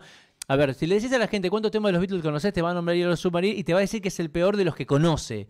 Pero para si conoces toda la discografía, y la verdad que no es el peor tema. No, por supuesto. Hay otros, hay otros. Y yo, yo hablamos de Bueno, ¿no? Sí. ¿no? Pero uno está bueno eh, ver en el contexto, eh, también, digamos, no es lo mismo entender de música, saber, haber atravesado y haber tenido que tocar todos los temas y, y- y bueno, y son no, no, a ver, justamente cuando, cuando querés hacer las armonías de. pues, se escucha, ¿no? Se es, We are living the yellow submarine. Pero el otro es We are living the yellow submarine. ¿Ves? Eso, eso que te acabo de cantar son las armonías vocales que tenés ahí adentro mezcladas. Es complejo. Y es complejo. Entonces, eh, vos decís, eh, que el tema fácil, decíamos, porque suena fácil es una cosa. Ahora, después cuando lo querés hacer, Por y ahí- ahí te quiero ver. Por ahí habría que ver, por, digamos, esta, esta encuesta la gente largó los temas que, que le pareció, y, pero quizás tiene que ver desde el punto de vista de la letra. Habría que ver, ¿no? Habría que, que ampliar un poco. Habría que eh, ver y esta decirle a la gente que si sabe que era un submarino amarillo. El ¿no? submarino amarillo es- también es un sarcófago, puede ser. Así que Exactamente. puede- Bueno, también. Podés hablar de McCartney Claro. muerto, fíjate que es el único que aparece en las ventanitas, cómo están. Eh, también hay una teoría muy importante a la- al simbolismo que trae todo eso. Y bueno, por eso este, por ahí no coincidiría tanto con que Submarino Amarillo sea el peor tema de los Beatles. Yo tampoco, Sí. pero la gente. Vamos, votó- vamos a ir votó- pensando para la semana que viene otra, ¿eh? Eh, Vayan pensando Vale. y la tiramos después. y, eh, Vamos, y- vamos. y los, y los tres mejores temas o los cinco mejores temas ya lo. Eso lo vamos a ver después. Ahora para quiero escuchar de cada uno de los chicos. A ver qué- Claro, a ver y con No, no, no. fundamentos, por favor. con los fundamentos. Uy, acá, y acá, que- y acá. Bueno, vamos a ¿Quién va a escuchar. ¿Quién va a romper el arranca Maxi, arranca Maxi, por favor. Dale, dale, dale. Arranca De hecho, Maxi. yo ya lo dije, Revolución 9 me parece verdaderamente una voz. Para, para, estás en el podio No es una puesto 3. canción. ¿no? Perdón, perdón, ¿puedo sumarme a Juan Pablo? No Eh, es una Juan- canción, es un monstruo. Sí, por supuesto. Yo estoy también con vos, ¿eh? Si tengo que votar, este, votaría Revolución 9. No me gusta. Está bien, está bien, nadie va a discutir esto. Ahora la cuestión Y es, ver, quiero y escuchar el... también tiene ya que ver una cosa, el peor tema según nosotros, con lo cual también creo que hay una dimensión subjetiva que no, No, podemos, obvio. obvio. Tal no podemos evitarla, ¿no? A mí, eh, insisto, lo valoro como intento artístico, pero no es el arte que me gusta, con lo cual si a mí me preguntás cuál es el tema que menos me gusta de los Beatles, porque hablar del peor tema no sé si, si la pregunta tiene mucho, mucho sentido, ¿no? Pero el tema que menos me gusta de los Beatles, sin duda alguna es eso, muy cerquita está Little Child, quiero, quiero que lo sepan también. Acá la gente está diciendo Don't Pass Me By, ¿eh? Dicen, es de terror, dice uno de nuestros oyentes. Ahí también no me agarraría así con un tipo que son los tres acordes que sabe Ringo, pobre Eh, muchacho, no lo matemos, era lo único que sabía. Pobre Ringo. A ver, a ver, ¿quién da más? Pará, pará, me- Juan, nombraste uno solo, está, empezó el podio, por lo menos tres tenés que tirarme, dale. Ya dije, no, yo ya dije, yo ya dije esto. Number nine, ¿sí? Little Child. Eh, number nine, Sí. dije que Little Child era otro tema que no me gusta. Este, y a mí no me, no me gusta mucho Long, Long, Long. Tengo que ser sincero. no. No me gusta mucho esa idea que, que está tan planchado el tema, como que no levanta nunca. No lo tocaste, No Juan. me- No lo tocaste, ya no, te lo dice. no lo toqué, Esto te lo va a decir Maxi no, y te lo voy a decir yo. Si no tocaste ese tema, por eso no lo entendés. A Pero. mí te, te decimos, Me sí. molesta, igual me molesta mucho Long Long Long, cómo está grabado. No sé qué les pasó, cómo lo tiraron al disco sin, sin editar, pero está muy apagado. Digamos, tiene otro sonido totalmente diferente, muy sucio, pero el, el estribillo que lleva a mí, por lo menos de la parte del Britpop, No, eh, juega con esa, con esa emoción que me- me- me- a mí me, me- me saca lágrimas. Perdón, Juan, te digo, así, así, de ese No, grado, ¿eh? es una A ese cuestión de- grado. Es una cuestión de gustos. Sí, Y pero estoy siempre pensando en canciones, no, no, no en estas No, cosas como por estamos favor. diciendo en el medio que son, este, que son eh, chistes que van haciendo en el medio, como puede ser eh, Wild Honey Pie o, o ese tipo de cosas que Ahí, no las considero ahí- siquiera ahí- canciones. son chistes que van haciendo en el medio. No, ni hablar, ni hablar. Este, pero siempre discuto por qué está tan mal grabada, porque se escucha un piano muy de fondo, alejado, una voz perdida, ¿no? Y qué bueno que tra- el final de la canción. Sí, qué bueno que traes este tema, Juan, porque ahora sí, mira, si, si le subís el volumen y haberlo tocado, te podemos decir lo siguiente: la complejidad musical que tiene ese tema y los tiempos, contratiempos como el que está armado, es una cosa increíble. Pero sí, cada vez que te molesta que lo querés que escuchar, que tenés que subir el equipo un poquito más y después el otro tema está totalmente fuera de lugar porque te parece Sí. fuerte, te mata, eso te mata. Pero volvemos de nuevo a la, a la experimentalidad, digamos, al, digamos, a todo este ejercicio de experimentar que hacían los Beatles con justamente este disco. Yo te lo comparo, mira, hasta te diría de, de la, de la misma temática, porque es de Harrison, este Blue Jay Way, eh, que va de la mano, hasta diría Pido que. perdón, Blue Jay Way es uno de los peores temas de los Beatles. Pido perdón. Cambiamelo, por lo menos Blue Jay. Way es uno de los peores temas de los Beatles. ¿Ves? Ese sí que. Es ese- que- eh, ¡Ah, mirá! No, no, no. Es como que les pasaba, ¿viste? Estaba, creo que era esto, que estaba. eh, Harrison estaba esperando a los Sí, es que fue muchachos por eso, fue venía, por eso. bueno. Es que También eh, habíamos hablado de Flying, ¿no? Como ahí tenés otro tema, pero malísimos. ma- es, es este, es, es que es cuando decimos que se nota que es de relleno. Es más, si decís que no, no lo tocaron los Beatles, te, te diría que estaba perfecto, no era de ellos, que lo, lo agregaron ahí. En el tema de justamente Blue Jay Way tiene algo interesante porque es Harrison esperando a los amigos y que se habían perdido justamente por la niebla. Y el tipo agarró la guitarra y en un solo acorde te hizo ese tema. Ahora, que un es, órgano, en ese es un órgano, exactamente, un órgano. Sí, sí, el Eh, órgano. eh, está- Es más, sale en el videoclip, él tocando sentado, obviamente ya estaba con la, con la temática hindú, ¿no? Pero sentado ahí con un órgano ahí. Eh, destaco por ahí la- el- el- el- los arreglos de- del cello, que son muy complejos, o sea, por de fondo, o los arreglos que van de ahí, porque me tocaba muchas veces hacerlos, me pasaban a mí esos arreglos que son casi improvisados eh, y que vos le pedís que lo toque de vuelta, no lo va a poder tocar. Eh, vos decís, eso no se puede sacar, o sea, porque va a ser medio, medio un, un desliz, digamos, de todo el tiempo, pero eh, hay arreglos muy lindos porque son instrumentos eh, poco convencionales. Y aparte recordemos que la nota ser de do, pero abierto, justamente el acorde, permitía mucho la improvisación, en este caso como estás nombrando del cello. Sí, eh, sí, ni hablar, ni hablar. Bueno, Este, seguimos pero con, sí, seguimos con Siga, el, siga. el- el top, dale. Este, ¿quién, ¿Quién quería seguir? Estaba Juan, ya nombró los este temas, pero se sacó cuatro más de la galera después, Juan. Quiero hacer una pregunta. ¿Qué pasa? A mí no me gusta. A mí, a ver, yo lo que voy a decir no es que los escucho. Esto eh, contextualicemos. Es, son los temas que menos me, por ahí me llaman la atención. No me maten. No me dale. maten, ¿eh? No, por favor. Libre, acá estamos hablando de subjetividades. Ya se está excusando. Eh, ¿verdad que- no me gusta, no me gusta y perdón, Hello Goodbye. ¡No! ¡No! ¡No! Abajo, ¡No! todas las profesoras de inglés. ¿Cómo No, no? ¿cómo que- No, no, pero, Bueno, después va a venir All Together Now, yo la, ya no, la- pero ya pero No, la pero letra de no. Pasa que yo escucho mucho las letras. No, no, y después Honey Don't. Esa puede A ser, ver. Honey Don't, pero no es, de- No es Honey de los Beatles no es de los igual, Beatles, ¿eh? claro, pero es un tema cuadrado ese, es lo que decíamos, ¿no? No me Pero- gusta. Y Yo lo no- canta Ringo. Pero por eso, tiene que ser de los Beatles, o sea, la- la- Los temas de Ringo no, o los que tuvo que cantar Ringo en general no me gustan. Es que Ringo cantaba muy mal, vamos a decir.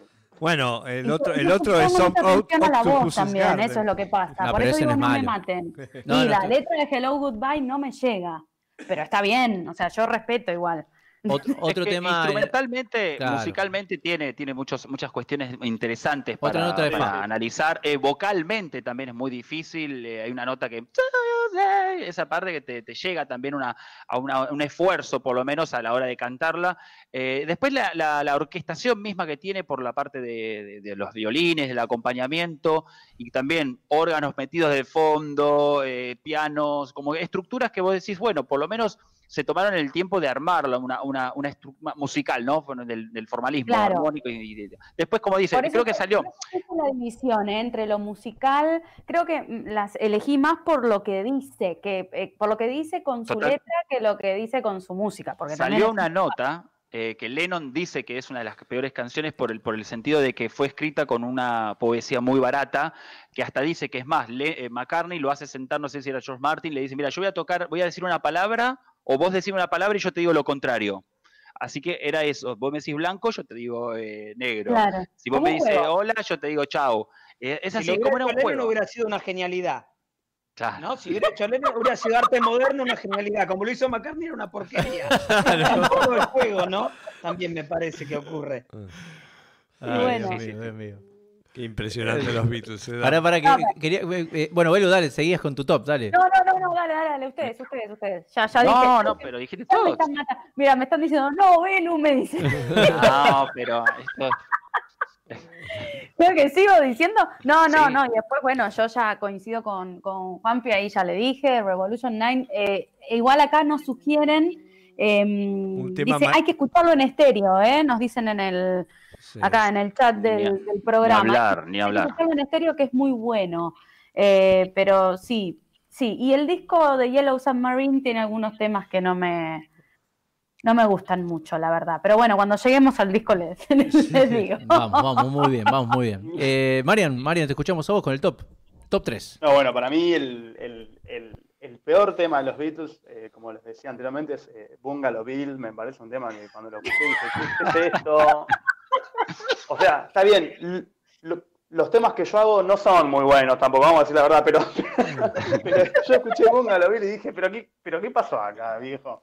Después, bueno, Number Nine, eh, pero Bungalow Bill me parece el Mariano, top, vos eh, sabés que eh, Bungalow Bill lo No. hacen porque mm, habían matado un tipo, eh, un yankee había matado a un tipo, ahora la historia la, la tengo que rebobinar, pero se lo hace a un, a un yankee que creo mató a un negro o algo por el estilo. Ah, Eh, no, es un, eh, se hace en la India. En la Claro. Porque había, Sí. un tipo, había un tipo Ah, así que se sí, hacía mucho el malo, todo Sí. eso, pero un nene de mamá. Exacto. Por eso agarra y siempre termina diciendo, siempre se llevaba a su mamá por si le pasaba algo, dice la canción. Ah, que En mató un animal, ma- mató mató un animal, mató un elefante. Pero en realidad le tenía miedo y lo cuidaba la mamá Claro. en el fondo. Yo, yo eh, en esa canción, por lo menos destaco también que tienen como actores, ¿no? Como personajes. Sí, porque van personajes, es cantando una en- obra. En, en base a la historia, la obra. Entonces, esas cositas, como digo, a veces se, se- se remarcan y también hay como esa sensación de que sube la canción y baja en ambientarlo, ¿no? También.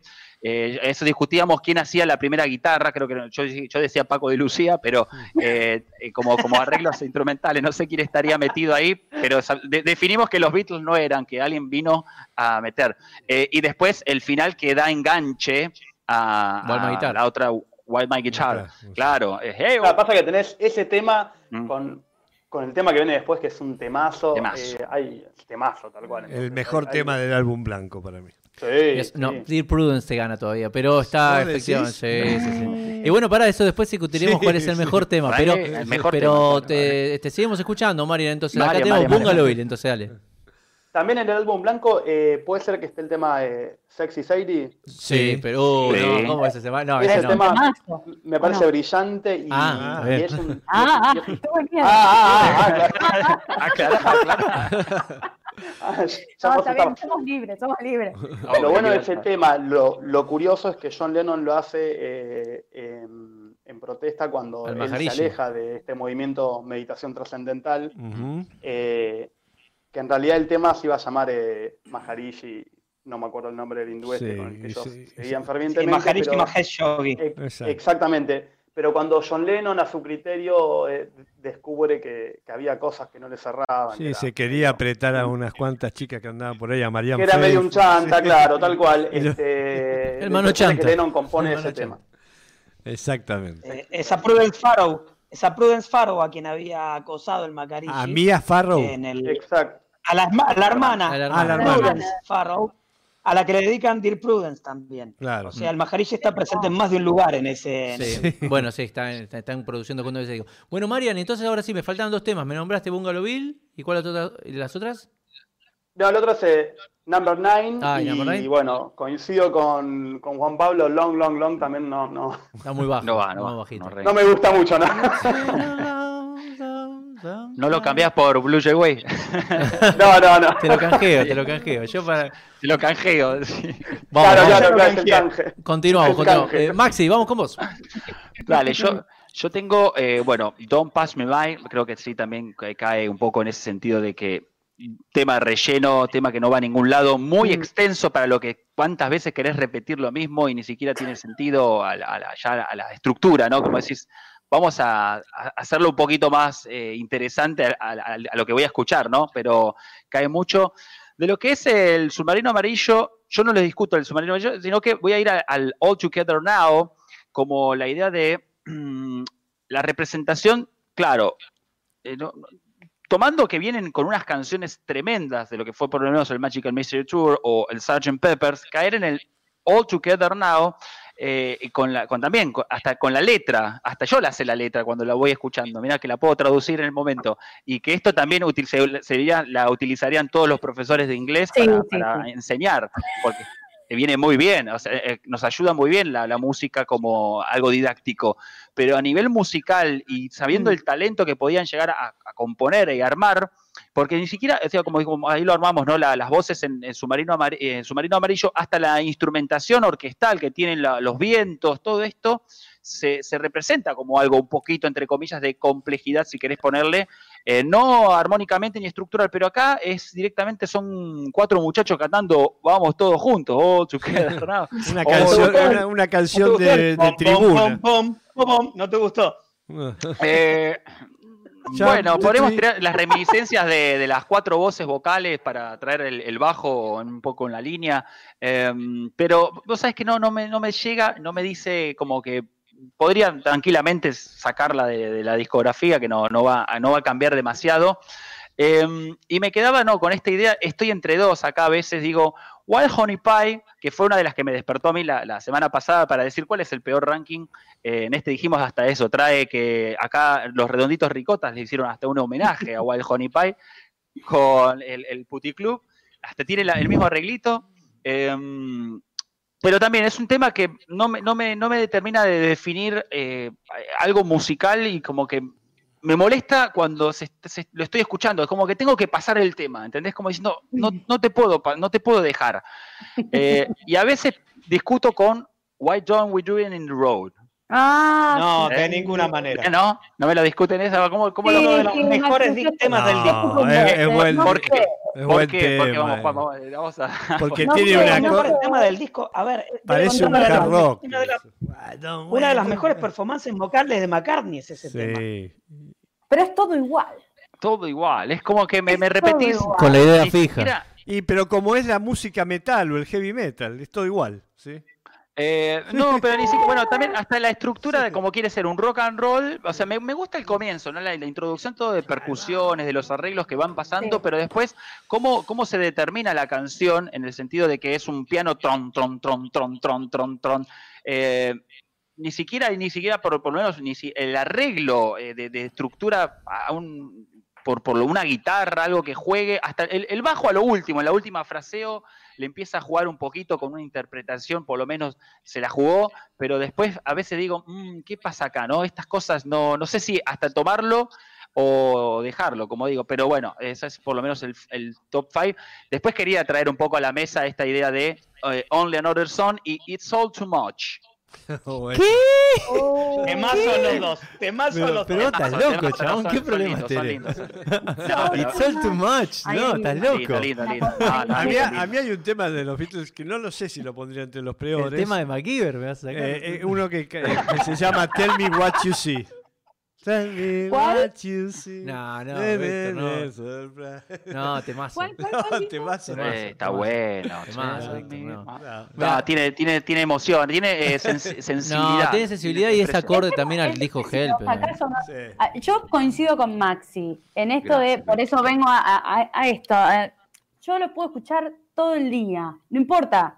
Eh, pero hay eh, estos temas, los que Que los estamos que mencionando, saltar, los que cada sí. uno dice, me da la sensación que es eso. Son esas canciones que decís, "Mm, bueno, a ver, la cambio, la paso. La paso, sigo escuchando otro. Eso, es, eso es lo único. Es difícil, ¿eh? porque para mí en su mayoría fueron increíbles. Pero bueno, Yo voy a dar mi ranking, ¿puedo? por supuesto, Víctor. falta. eh, Por favor. Eh, eh, A bueno, ver, Víctor. El, pe- el peor de todos es Number 9, Bueno, para mí. no entendí. Otro más que no entiende la Vamos. No, no, No no, no, es que lo entiendo. No entendés, Lo Víctor. entiendo, pero no, no. No lo entendés, otra vez. No, no. Es demasiado para vos. Es ¿sabes? demasiado, demasiado demasiado. pesado, demasiado heavy. Ya en el Es por futuro. choco, es por decir Es por yo. verdad. ¿Cómo te El segundo, el segundo es. Little Child. Bueno. Hubiera sido muy gracioso de repente Mm. decir, bueno, muchachos, la verdad, los Beatles no me gustan. Les tengo que decir la verdad, ya llevo como cuatro programas. y el tercero es Wild Honey Pie. Bueno, Eso, hay otros temas también que son espantosos, como los que cantaban para Navidad.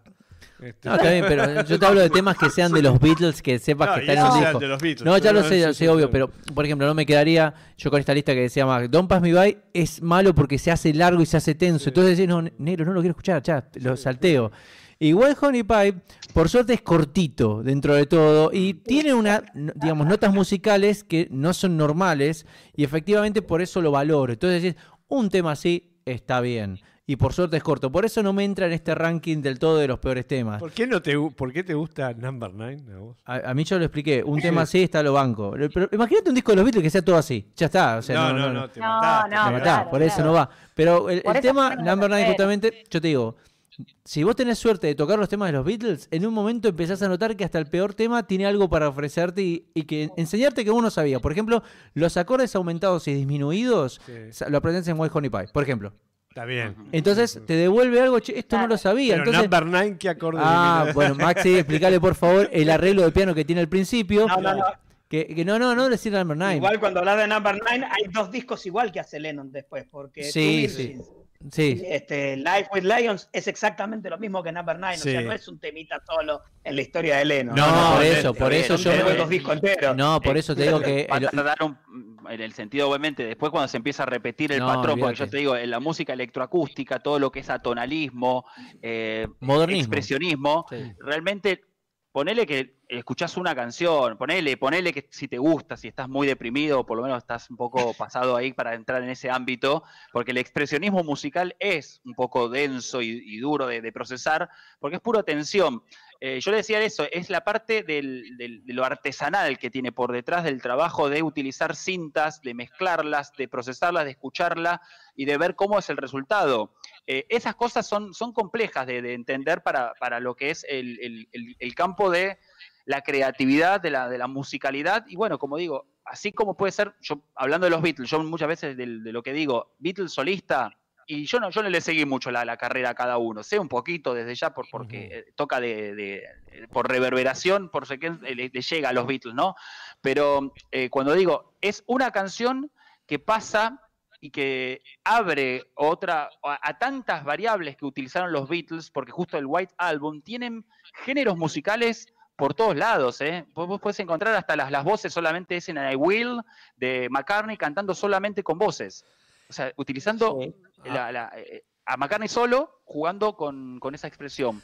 Eh, pasamos hasta también, eh, como si hasta la primera idea de cumbia, si podés ponerlo con Obladé Oblada, es el- el- la idea del, bajo, cómo juega, o el arreglo, eh, se, se- se determina, ¿no? Que está también el primer heavy metal. O sea, todos la- los, los cambios de, de- de- de- de estilos musicales que van utilizando en White Album, creo que atrae que puedas poner, puedan poner, utilizar ese, ese, ese tema.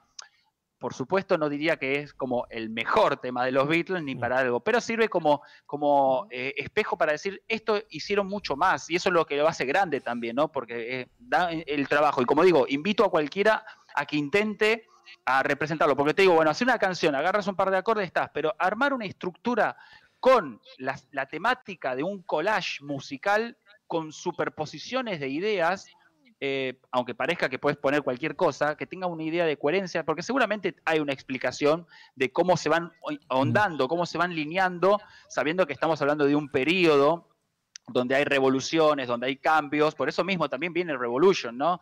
Eh, Revolution 1, Revolution 9 y la, versión que está paralelo al Hey Jude, aprovechando también, ¿no? Que está la Revolution con un poquito más estridente, pero esa idea están siempre en, en contexto. Claro. Ahora, eh, eh, tocaste un tema que es, este, lo vamos a, ese tema lo vamos a, desarrollar en el próximo programa, ya en el mes de septiembre, los 10 géneros musicales que crearon los Beatles. Me gusta, me gusta, Víctor. ¿Eh? Me gusta, muy bueno, muy bueno. todo esto Bruno no nos dijo cuáles Sí, pará, por eso te decía, no, ah, te, te decía Don't Pass Me By. Eh, que eh, Little Child, pero lo voy a agregar acá para nombrar un tema de la primera época, porque fíjense que los discos que nombramos hasta ahora eh, no nombramos nada del Sgt. Pepper ni nada del Abbey Road, o sea que los damos como obras que cierran por todos lados. Eh, B tampoco. Bueno, sí, B, Maggie May. Pero ah, lo se nombró, pero es lo que te digo. Para mí, Maggie May es un tema acorde, a lo que está ocurriendo ahí. Te puede hasta poner Digit. eh, claro, Digit, pero cuando escuchás lo que va cantando Lennon, también está muy bueno lo que va diciendo. Pero se nota que son temas delirantes y que si los salteás, eh, digamos, no, no, perderías nada. Ahora, cuando se engancha Digit con It Be, uff, queda muy bueno ese efecto de lo que venía con esa basura adelante y de repente se engancha con algo que es pureza y también tiene como mm, su, lado interesante. Y bueno, finalmente el último tema que yo por lo menos nombraría eh, acá que se nota que, mm, que está un poco apresurado sería como All Together Now, que se nota que es, eh, no sé qué querían hacer con que todo lo que ya sabían meter All Together Now ahí es medio raro.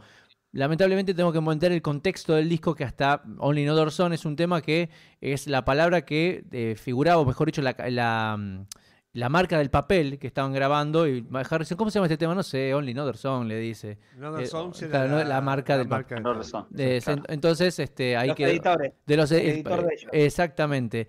Pero cuando escuchás el tema es una bestialidad a nivel musical, cómo está armado esa canción. Después si escuchás la letra atentamente, te das cuenta que el chabón te está delirando delante tuyo y te dice, si escuchás esta canción, te das nota que los acordes no van bien, ¿viste? Eh, como que sabía que estaba... La hicimos a propósito. claro. Era Pero es una canción norteña, cantando el chabón, te delira, o sea, se entiende. Por eso ese sería como mi top. Aunque te vuelvo a repetir, eh, el que más destaco es Don't Pass Me By, no, Now, Don't Pass Me By y ¿cuál otro? Eh, Little Child. Eh, ese es, digamos, y Little Child hasta ahí nomás. Eh. Pero las otras son las que no las tengo que skipear. Ya con la sensación de skipear es raro, pero sí, efectivamente está. está bien, está muy bien. Bueno, buenísimo. Entonces, vamos a poner un poquito de música, señor Alexis Co, acá en Frecuencia Beatles. ¿Sí?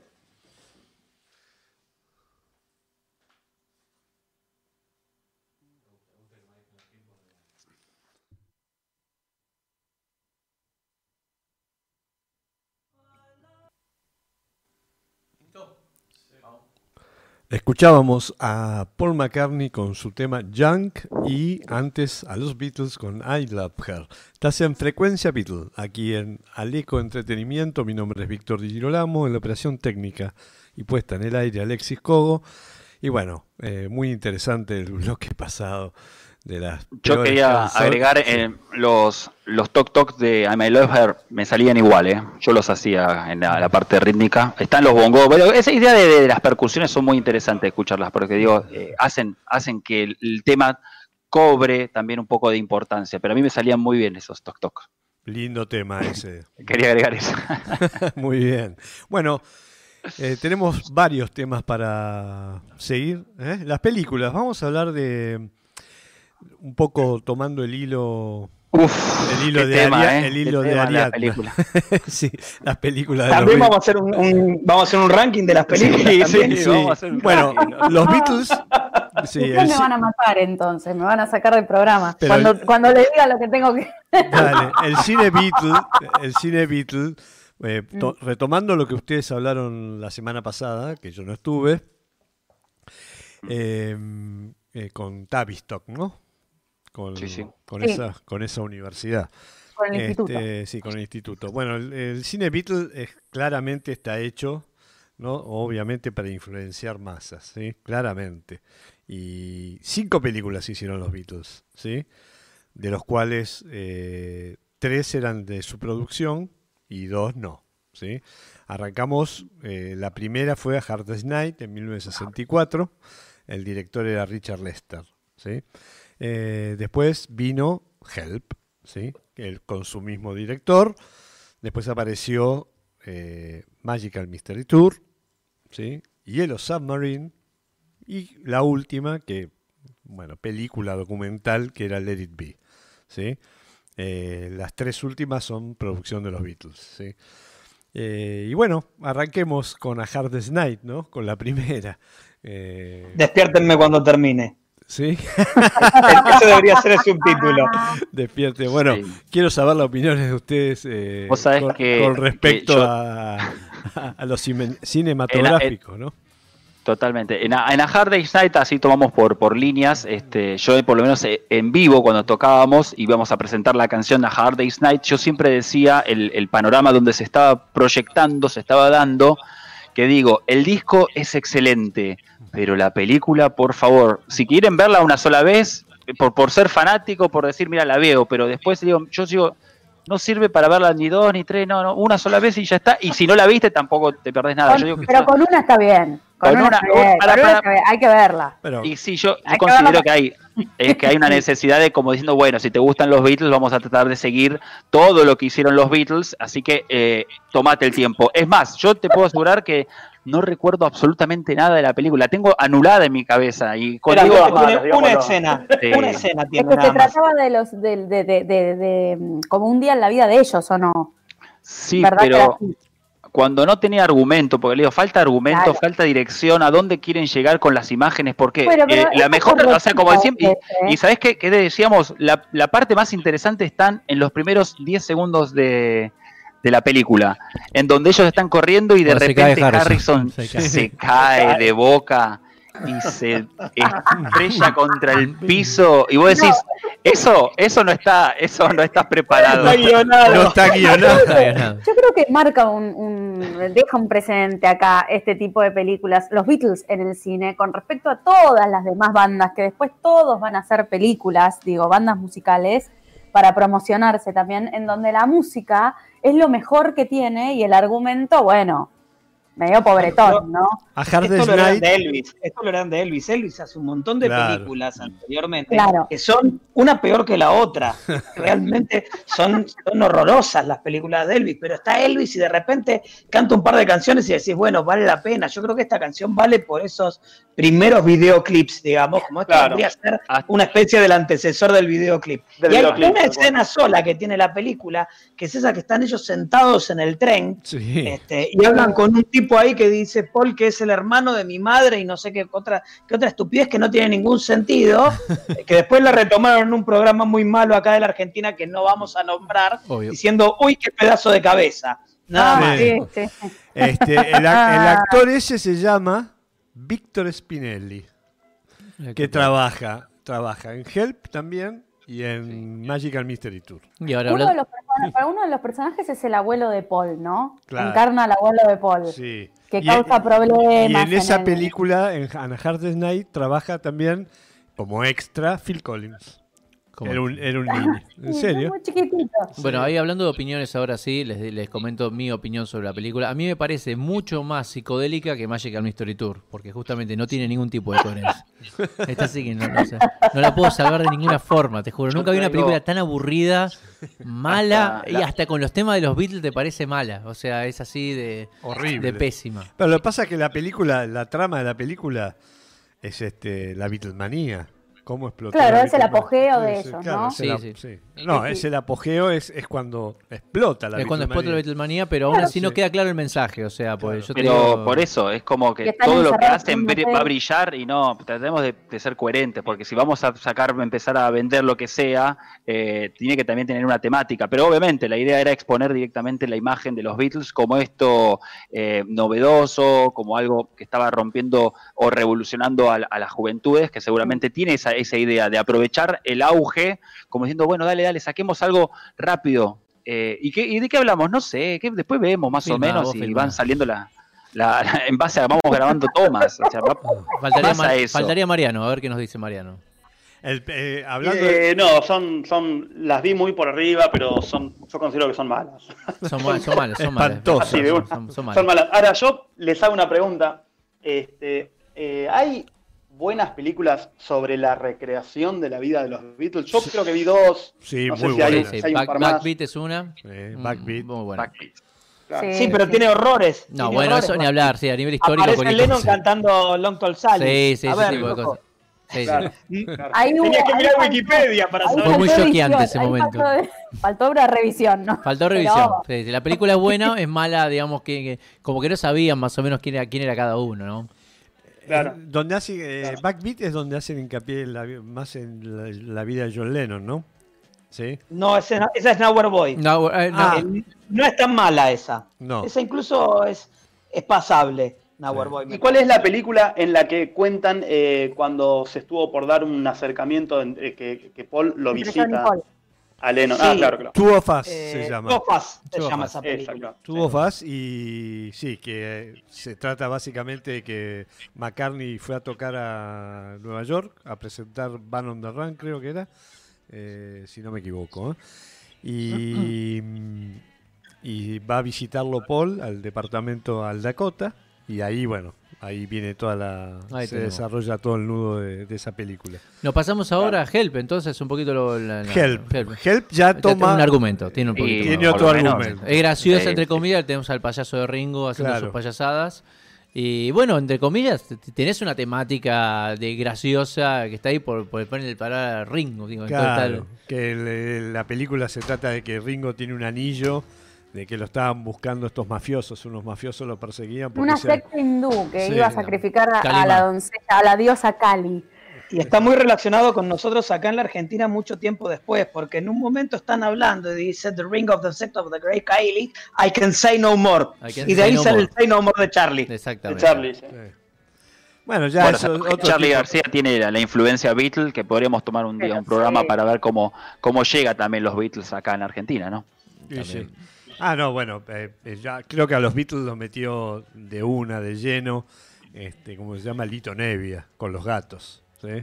Sí, sí, sí. Él fue el, Y digamos, bueno, pero acá, acá el de, de Shakers también, de Shakers, ¿no? sí. Shakers, uruguayos. Los uruguayos. los uruguayos, ¿no? Que utilizaban mucho la. Bueno, en verdad todo era como. Tenía que ser el estilo o el producto Beatle, el estereotipo basado en la- el flequillito, la, claro. la vestimenta, todo eso era muy. Y, la- y las guitarras, obviamente, todos los instrumentos tenían que ser casi parecidos, iguales, para hacer la, la recreación Pero exacta. el caso de los la Shakers, época. eh, los Shakes eh, vamos a hablar un poquito después por el tema de que cantaban en inglés. Sí. Este, sí, muy bueno, estaba muy bien eso. Estuvo muy ¿Uno bueno. cantaban en inglés? Claro, bueno, eso es otra cosa. ¿Sabés que me costaba mucho entenderlo? Digo, ¿cantan en inglés? Pero sí, El efectivamente. de Shakers no estaba este que, que, el que creó el grupo este. el No lo nombres, no lo nombres. Lo- ah, no, no, no, bueno, no, perdón, no, que volamos en pedazos.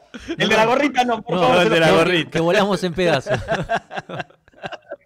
Como Help, como en la película. Eh, exactamente. No, Bueno, así sí, que bueno, eh. eh, eh, siguiendo con la temática de las películas, ya la Help, digamos, creo que le, le meten un poquito más de argumento eh, y que bueno, tratan de cerrar un poco la idea que sea musical, pero que también te agrade un poco más al guion. Eh, eso por eso para mí es de las más películas, si querés ver, del, del top 10 que estamos nombrando, digamos, Claro, en esta secuencia. La persecución a Ringo. por el famoso Exactamente, talismán, bueno, hay sí. entre gags y bromas que le van recortando abajo con el serrucho mientras está con la batería. sí, sí. Eh, Es, gracioso todo Bueno. Ringo, Ringo es gracioso, ¿eh? Hay que, hay que decir Y que bueno, Ringo en habla- se...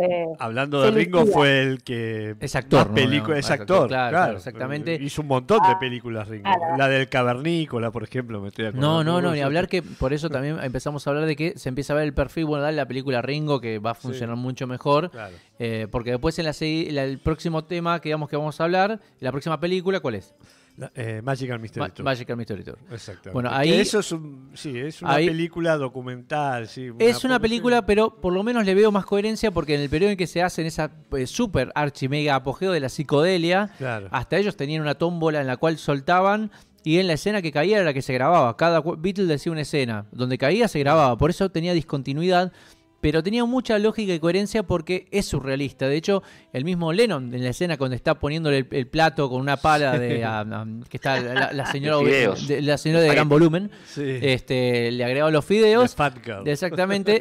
Lennon dice que había soñado esa escena, justamente Sí. a- lo, lo había soñado, así que es muy interesante esto, ¿no? De que se plasman y después tiene un poco de simbología, están ellos como tres magos Sí. eh, mezclando cosas ahí en, en- en una caldera, bueno, todo este tipo de cosas muy interesantes. Y yéndose Sí, con- y aparte, bueno, el final y- del y- striptease es increíble. También al final, al final. Y esta idea de, esta idea de, de poner a la gente en, en- en un micro y hacer el tour, eh, digo, después eh, dio sus frutos y lo sigue haciendo. Eh, Sí. Vas a Londres y tenés todo, lo, digo, ¿no? Eh, Desde el punto de vista turístico, económico, sigue, sigue. Y está el Magical Mystery Tour y bueno, y ahí también.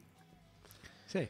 Sí, Yo en este, en este caso, como, como bien lo, lo marca Bruno, es entender el periodo, el momento, si pensamos también entre lo que es eh, el mundo psicodélico, que trae toda esta idea de que puede ser cualquiera, hasta el, el mundo onírico, y lo que conlleva también hasta lo, lo aleatorio. Ese, ese también se estaba dando, la música aleatoria, si bien esto es más para una película, que es, lo aleatorio es que no, es el azar. O sea, yo saco Claro. una, por, por selección de, de, de, de un bingo, lo que salga así, y lo que voy dando se van dando peli- sin orden. Entonces, Bueno. esas cuestiones es más que nada el periodo que te lo está marcando, que te lo está dando, eh, entendiendo que, bueno, es también es musical. Estamos entendiendo por ahí, yo lo tomo como el lado de comedia musical muchas veces, como son cuando son las películas, las recreaciones con formatos de musical y actuaciones que hay metido, que entran y salen, pero siempre eh, hay un formalismo desde la idea de, de generar siempre que es una banda de música. Obvio. Y Maxi, me quedo porque Actuando, ¿no? Magical Mystery Tour va a ser el, el, digamos, si hablamos de la conspiración de la muerte de McCartney, va a ser el como más saturado de códigos,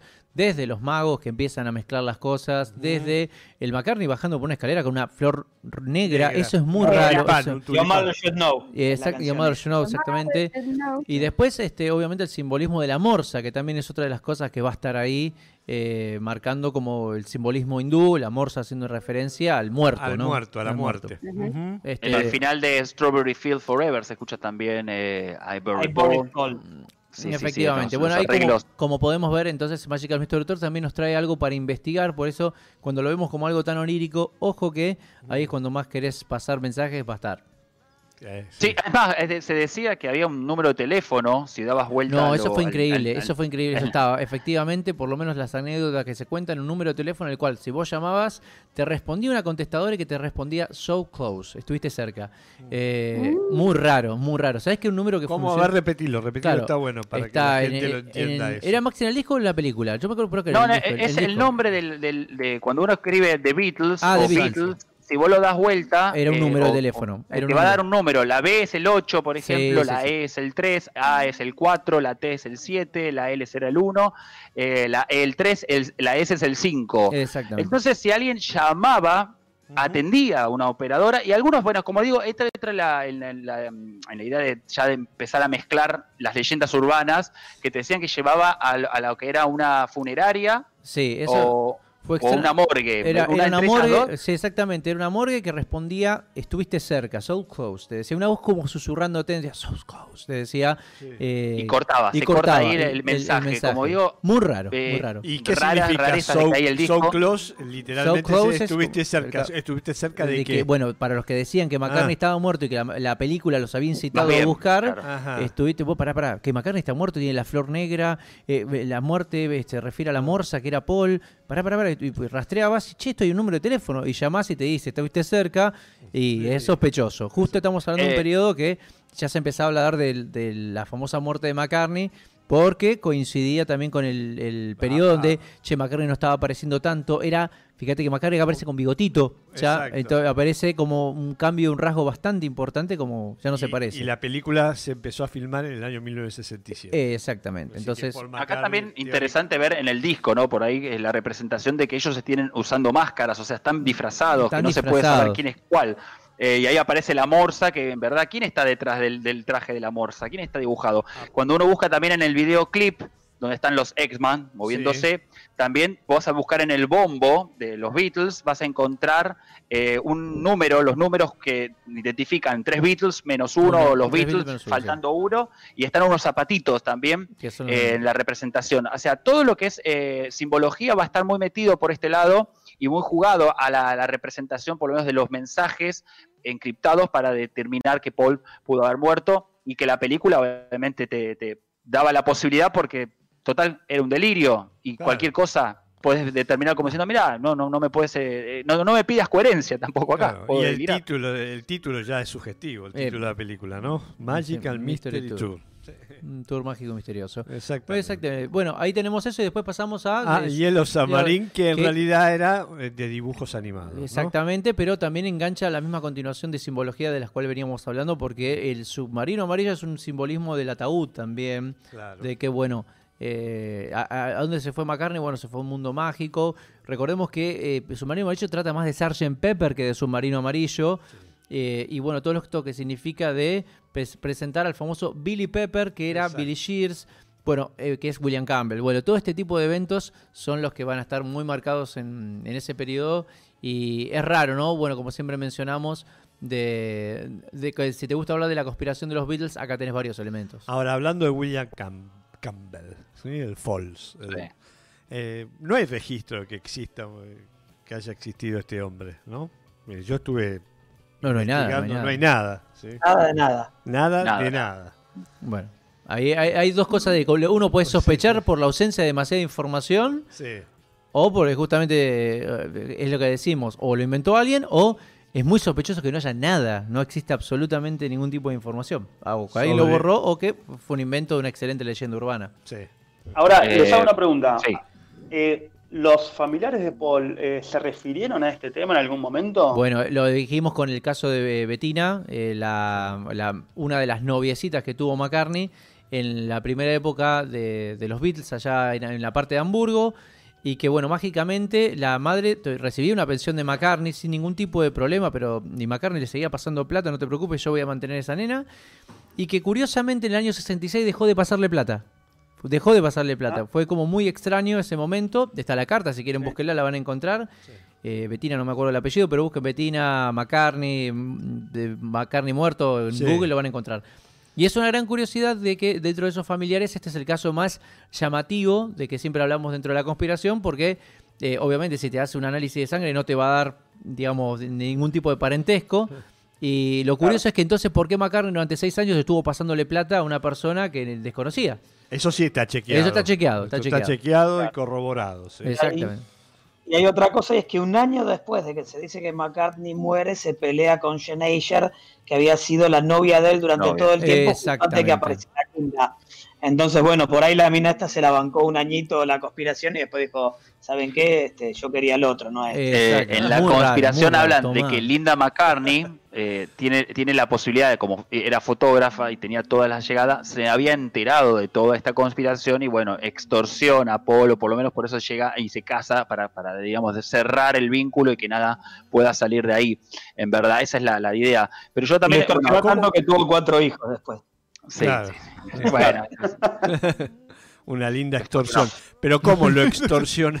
¿Cómo lo extorsiona? No, Bueno, diciendo que va a contar la verdad porque tiene las fotos originales, la- digamos, como ella tenía acceso a, un- a ámbitos así, es como que se dice, ¿no? Que también eh, ella, por lo menos, tenía la- el... el- eh, o, o por ahí también esa idea de que, bueno, la tienen que hacer también silenciar o por lo menos la tienen que hacer que no hable de lo que sabe. Eso es el problema, que hay todo por detrás, ¿no? Así como Lennon se dice cómo, cómo muere porque él semanas antes eh, afirma que estaba cansado de todo esto a mentira y De que iba a contarlo. sí.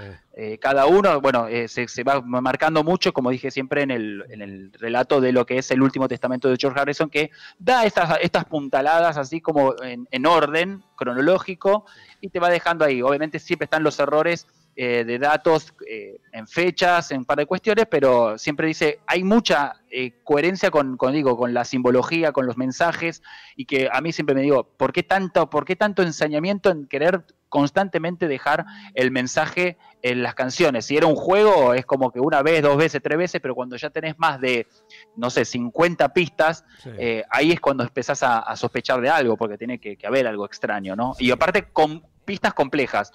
Qué sé yo, es como que, bueno, pero en el mundo de las películas, a mí es, es como que digo, Sí. yo siento un poco que hay una impunidad de parte de los Beatles porque tienen tanto prestigio, tanto auge o tantas Claro. formalidades que pueden hacer lo que quieren en algún punto, que total, somos los Beatles, ¿no? Esa, esa idea de que se me trae a la cabeza Claro. de decir, bueno, que es más, yo prefiero mil veces eh, Let It Be como eh, documental o como película, porque se muestra mucho más fehaciente una vida, una realidad, que todas las otras películas. O sea, ni siquiera los otros tienen un contexto, un momento, sino que es, es simplemente algo como para seguir vendiendo. Ni hablar de las caricaturas de los Beatles, Sí. de los caramelos de los Beatles, de las revistas, de los, o sea, todo, de los muñequitos de los Beatles. Todo era un merchandising constante, pero sin fundamento. Y, no- y no- y yo no vi ninguno de los dibujitos. Juan, ¿vos viste alguno de los dibujitos? ¿Tenés algo? Yo los vi los dibujitos. A ver, y hay un- una cosa que une a los dibujitos con, eh, con submarino amarillo. Los Beatles no tuvieron nada que ver con ellos. De hecho, en submarino amarillo las voces no son de los Beatles. Los Beatles aparecen tres minutos al final de la película, justo antes de ponerse a cantar All Together Now. Esa es toda la participación que tienen los Beatles. De hecho, contaban que el que hacía Paul McCartney era un tipo bajito y gordo, ¿no? Sí. Que habían logrado tener una voz similar hablando para hacer toda la película. Y en los dibujitos de los Beatles pasa exactamente lo mismo. Y, y la, en realidad es tomar dos o tres canciones y a partir de esas dos o tres canciones este, siguen siendo el tema este del videoclip. Los Beatles son creadores del videoclip. Como todo el mundo quería que los Beatles estuvieran en todos los programas y ellos no podían físicamente estar en todos lados, inventan dos cuestiones de videoclip. Por un lado, estos dibujitos donde ocurría alguna estupidez a uno de ellos, medio graciosa, y después ponían alguna canción. Eh, yo me acuerdo el de, el de When I Get Home, el dibujito, Ajá. que en realidad el problema era que no podían volver a su casa, y era Ringo el que no podía volver a su casa, y después tenían eso, y cuando pasaban parte de la canción, como que ellos aparecían tocando, en un momento cuando dice I'm gonna love you till the cows come home, aparecían unas vacas, sin que tenga ningún sentido, ¿no? Era medio una pavada de ese tipo. A ver, como bien decía Maxi, había que vender. Se creó una empresa para eso que se llamaba Celtiv. Ujú. Celtiv, si miramos, quiere decir Beatles, pero al revés. Es dar vuelta a las letras de los Beatles. Y esa era la que generaba el merchandising. A ver, se vendían pelucas Beatles, se vendían las botas Beatles, se vendían este, guitarras de plástico Beatles. Todo, Tenían a sus grandes amigos que iban a todos lados con ellos, que eran este, Neil Aspinall y, Mal Evans, que eran los dos amigos de ellos que los seguían desde Liverpool y eran un poco los road managers, pero también eran un poco los guardaespaldas y eran un poco los que los tenían ayudando en todo, que firmaban un, un montón de fotos como si fueran hechos para poder seguir vendiéndola y la gente se desesperaba para poder comprarlo. Piensen ustedes que es la primera vez que existe un éxito de este tipo que había que seguir vendiendo. Entonces, bueno, había que hacer todo, había que hacer los dibujitos, había que hacer, este, Sí. había que sacar una película cada tanto. De hecho, la película Submarino Amarillo sale porque los tipos tenían fi- firmado que iban a sacar otra película más y tenían que hacer algo y bueno, sí, hagan los dibujitos, ya está. Lo que no me acuerdo es si llegaron a sacar álbumes de figuritas de los Beatles. Sabes que no, no, no lo recuerdo. Yo a lo, cuando eh, estaban, como se llaman, los dibujitos animados, los veía. ¿eh? Yo tenía 7, 8 años. ¿sí? Nací en el 60, fines del 50. Sí, pero no sé cómo era para, para lo que era la llegada también de esta globalización de Claro. entrar, ¿no? Llegaba Sí. por ahí un poquito más tarde o Sí. filtrado y bueno, todo que queda mm, más, eh, re- digamos, alejado de lo que realmente está pasando en el epicentro o toda esta, esta idea. Pero eh, yo siempre, como digo, así todo eso, eh, yo lo llamo impunidad, ¿viste? Como diciendo, bueno, total, somos los Claro. Beatles, ¿qué va, qué va, qué va? ¿qué como, como bien dijo John Lennon, ¿no? con esa frase que le trajo muchos problemas. Nosotros en este momento somos más importantes que, Que la religión. Jesucristo. Que, que la- que Jesucristo, dijo. Sí. Sí, sí, lo recuerdo Sí. bien. Y finalmente Y vamos la al otra gran frase de Lennon de esa época es, ¿cuál es el secreto de su éxito? No lo sabemos, si lo supiéramos, tomaríamos cuatro pibes, les dejaríamos el pelo largo y seríamos sus managers. es verdad, es verdad.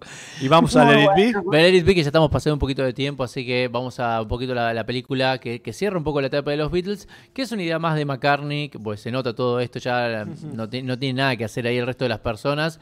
Y bueno, eh, estamos hablando de un McCartney en su apogeo vocal, ¿sí? en todo su nivel, y también en composición, efectivamente, eso va a estar muy marcado. Y Let It Be, si bien no es una película, está lindo como porque te sentís en un íntimo interactivo sentados con ellos mientras están tocando. Eso está muy bueno. Y básicamente sería como la primer GoPro que está puesta al lado de una banda musical y que bueno, te hace recordar un poquito todo lo que está pasando. Tal cual. Perfecto. Sí, Recuerden como- que sale este año, o en realidad tenía que salir este año, probablemente salga el año que viene, ¿Cuál? la nueva versión del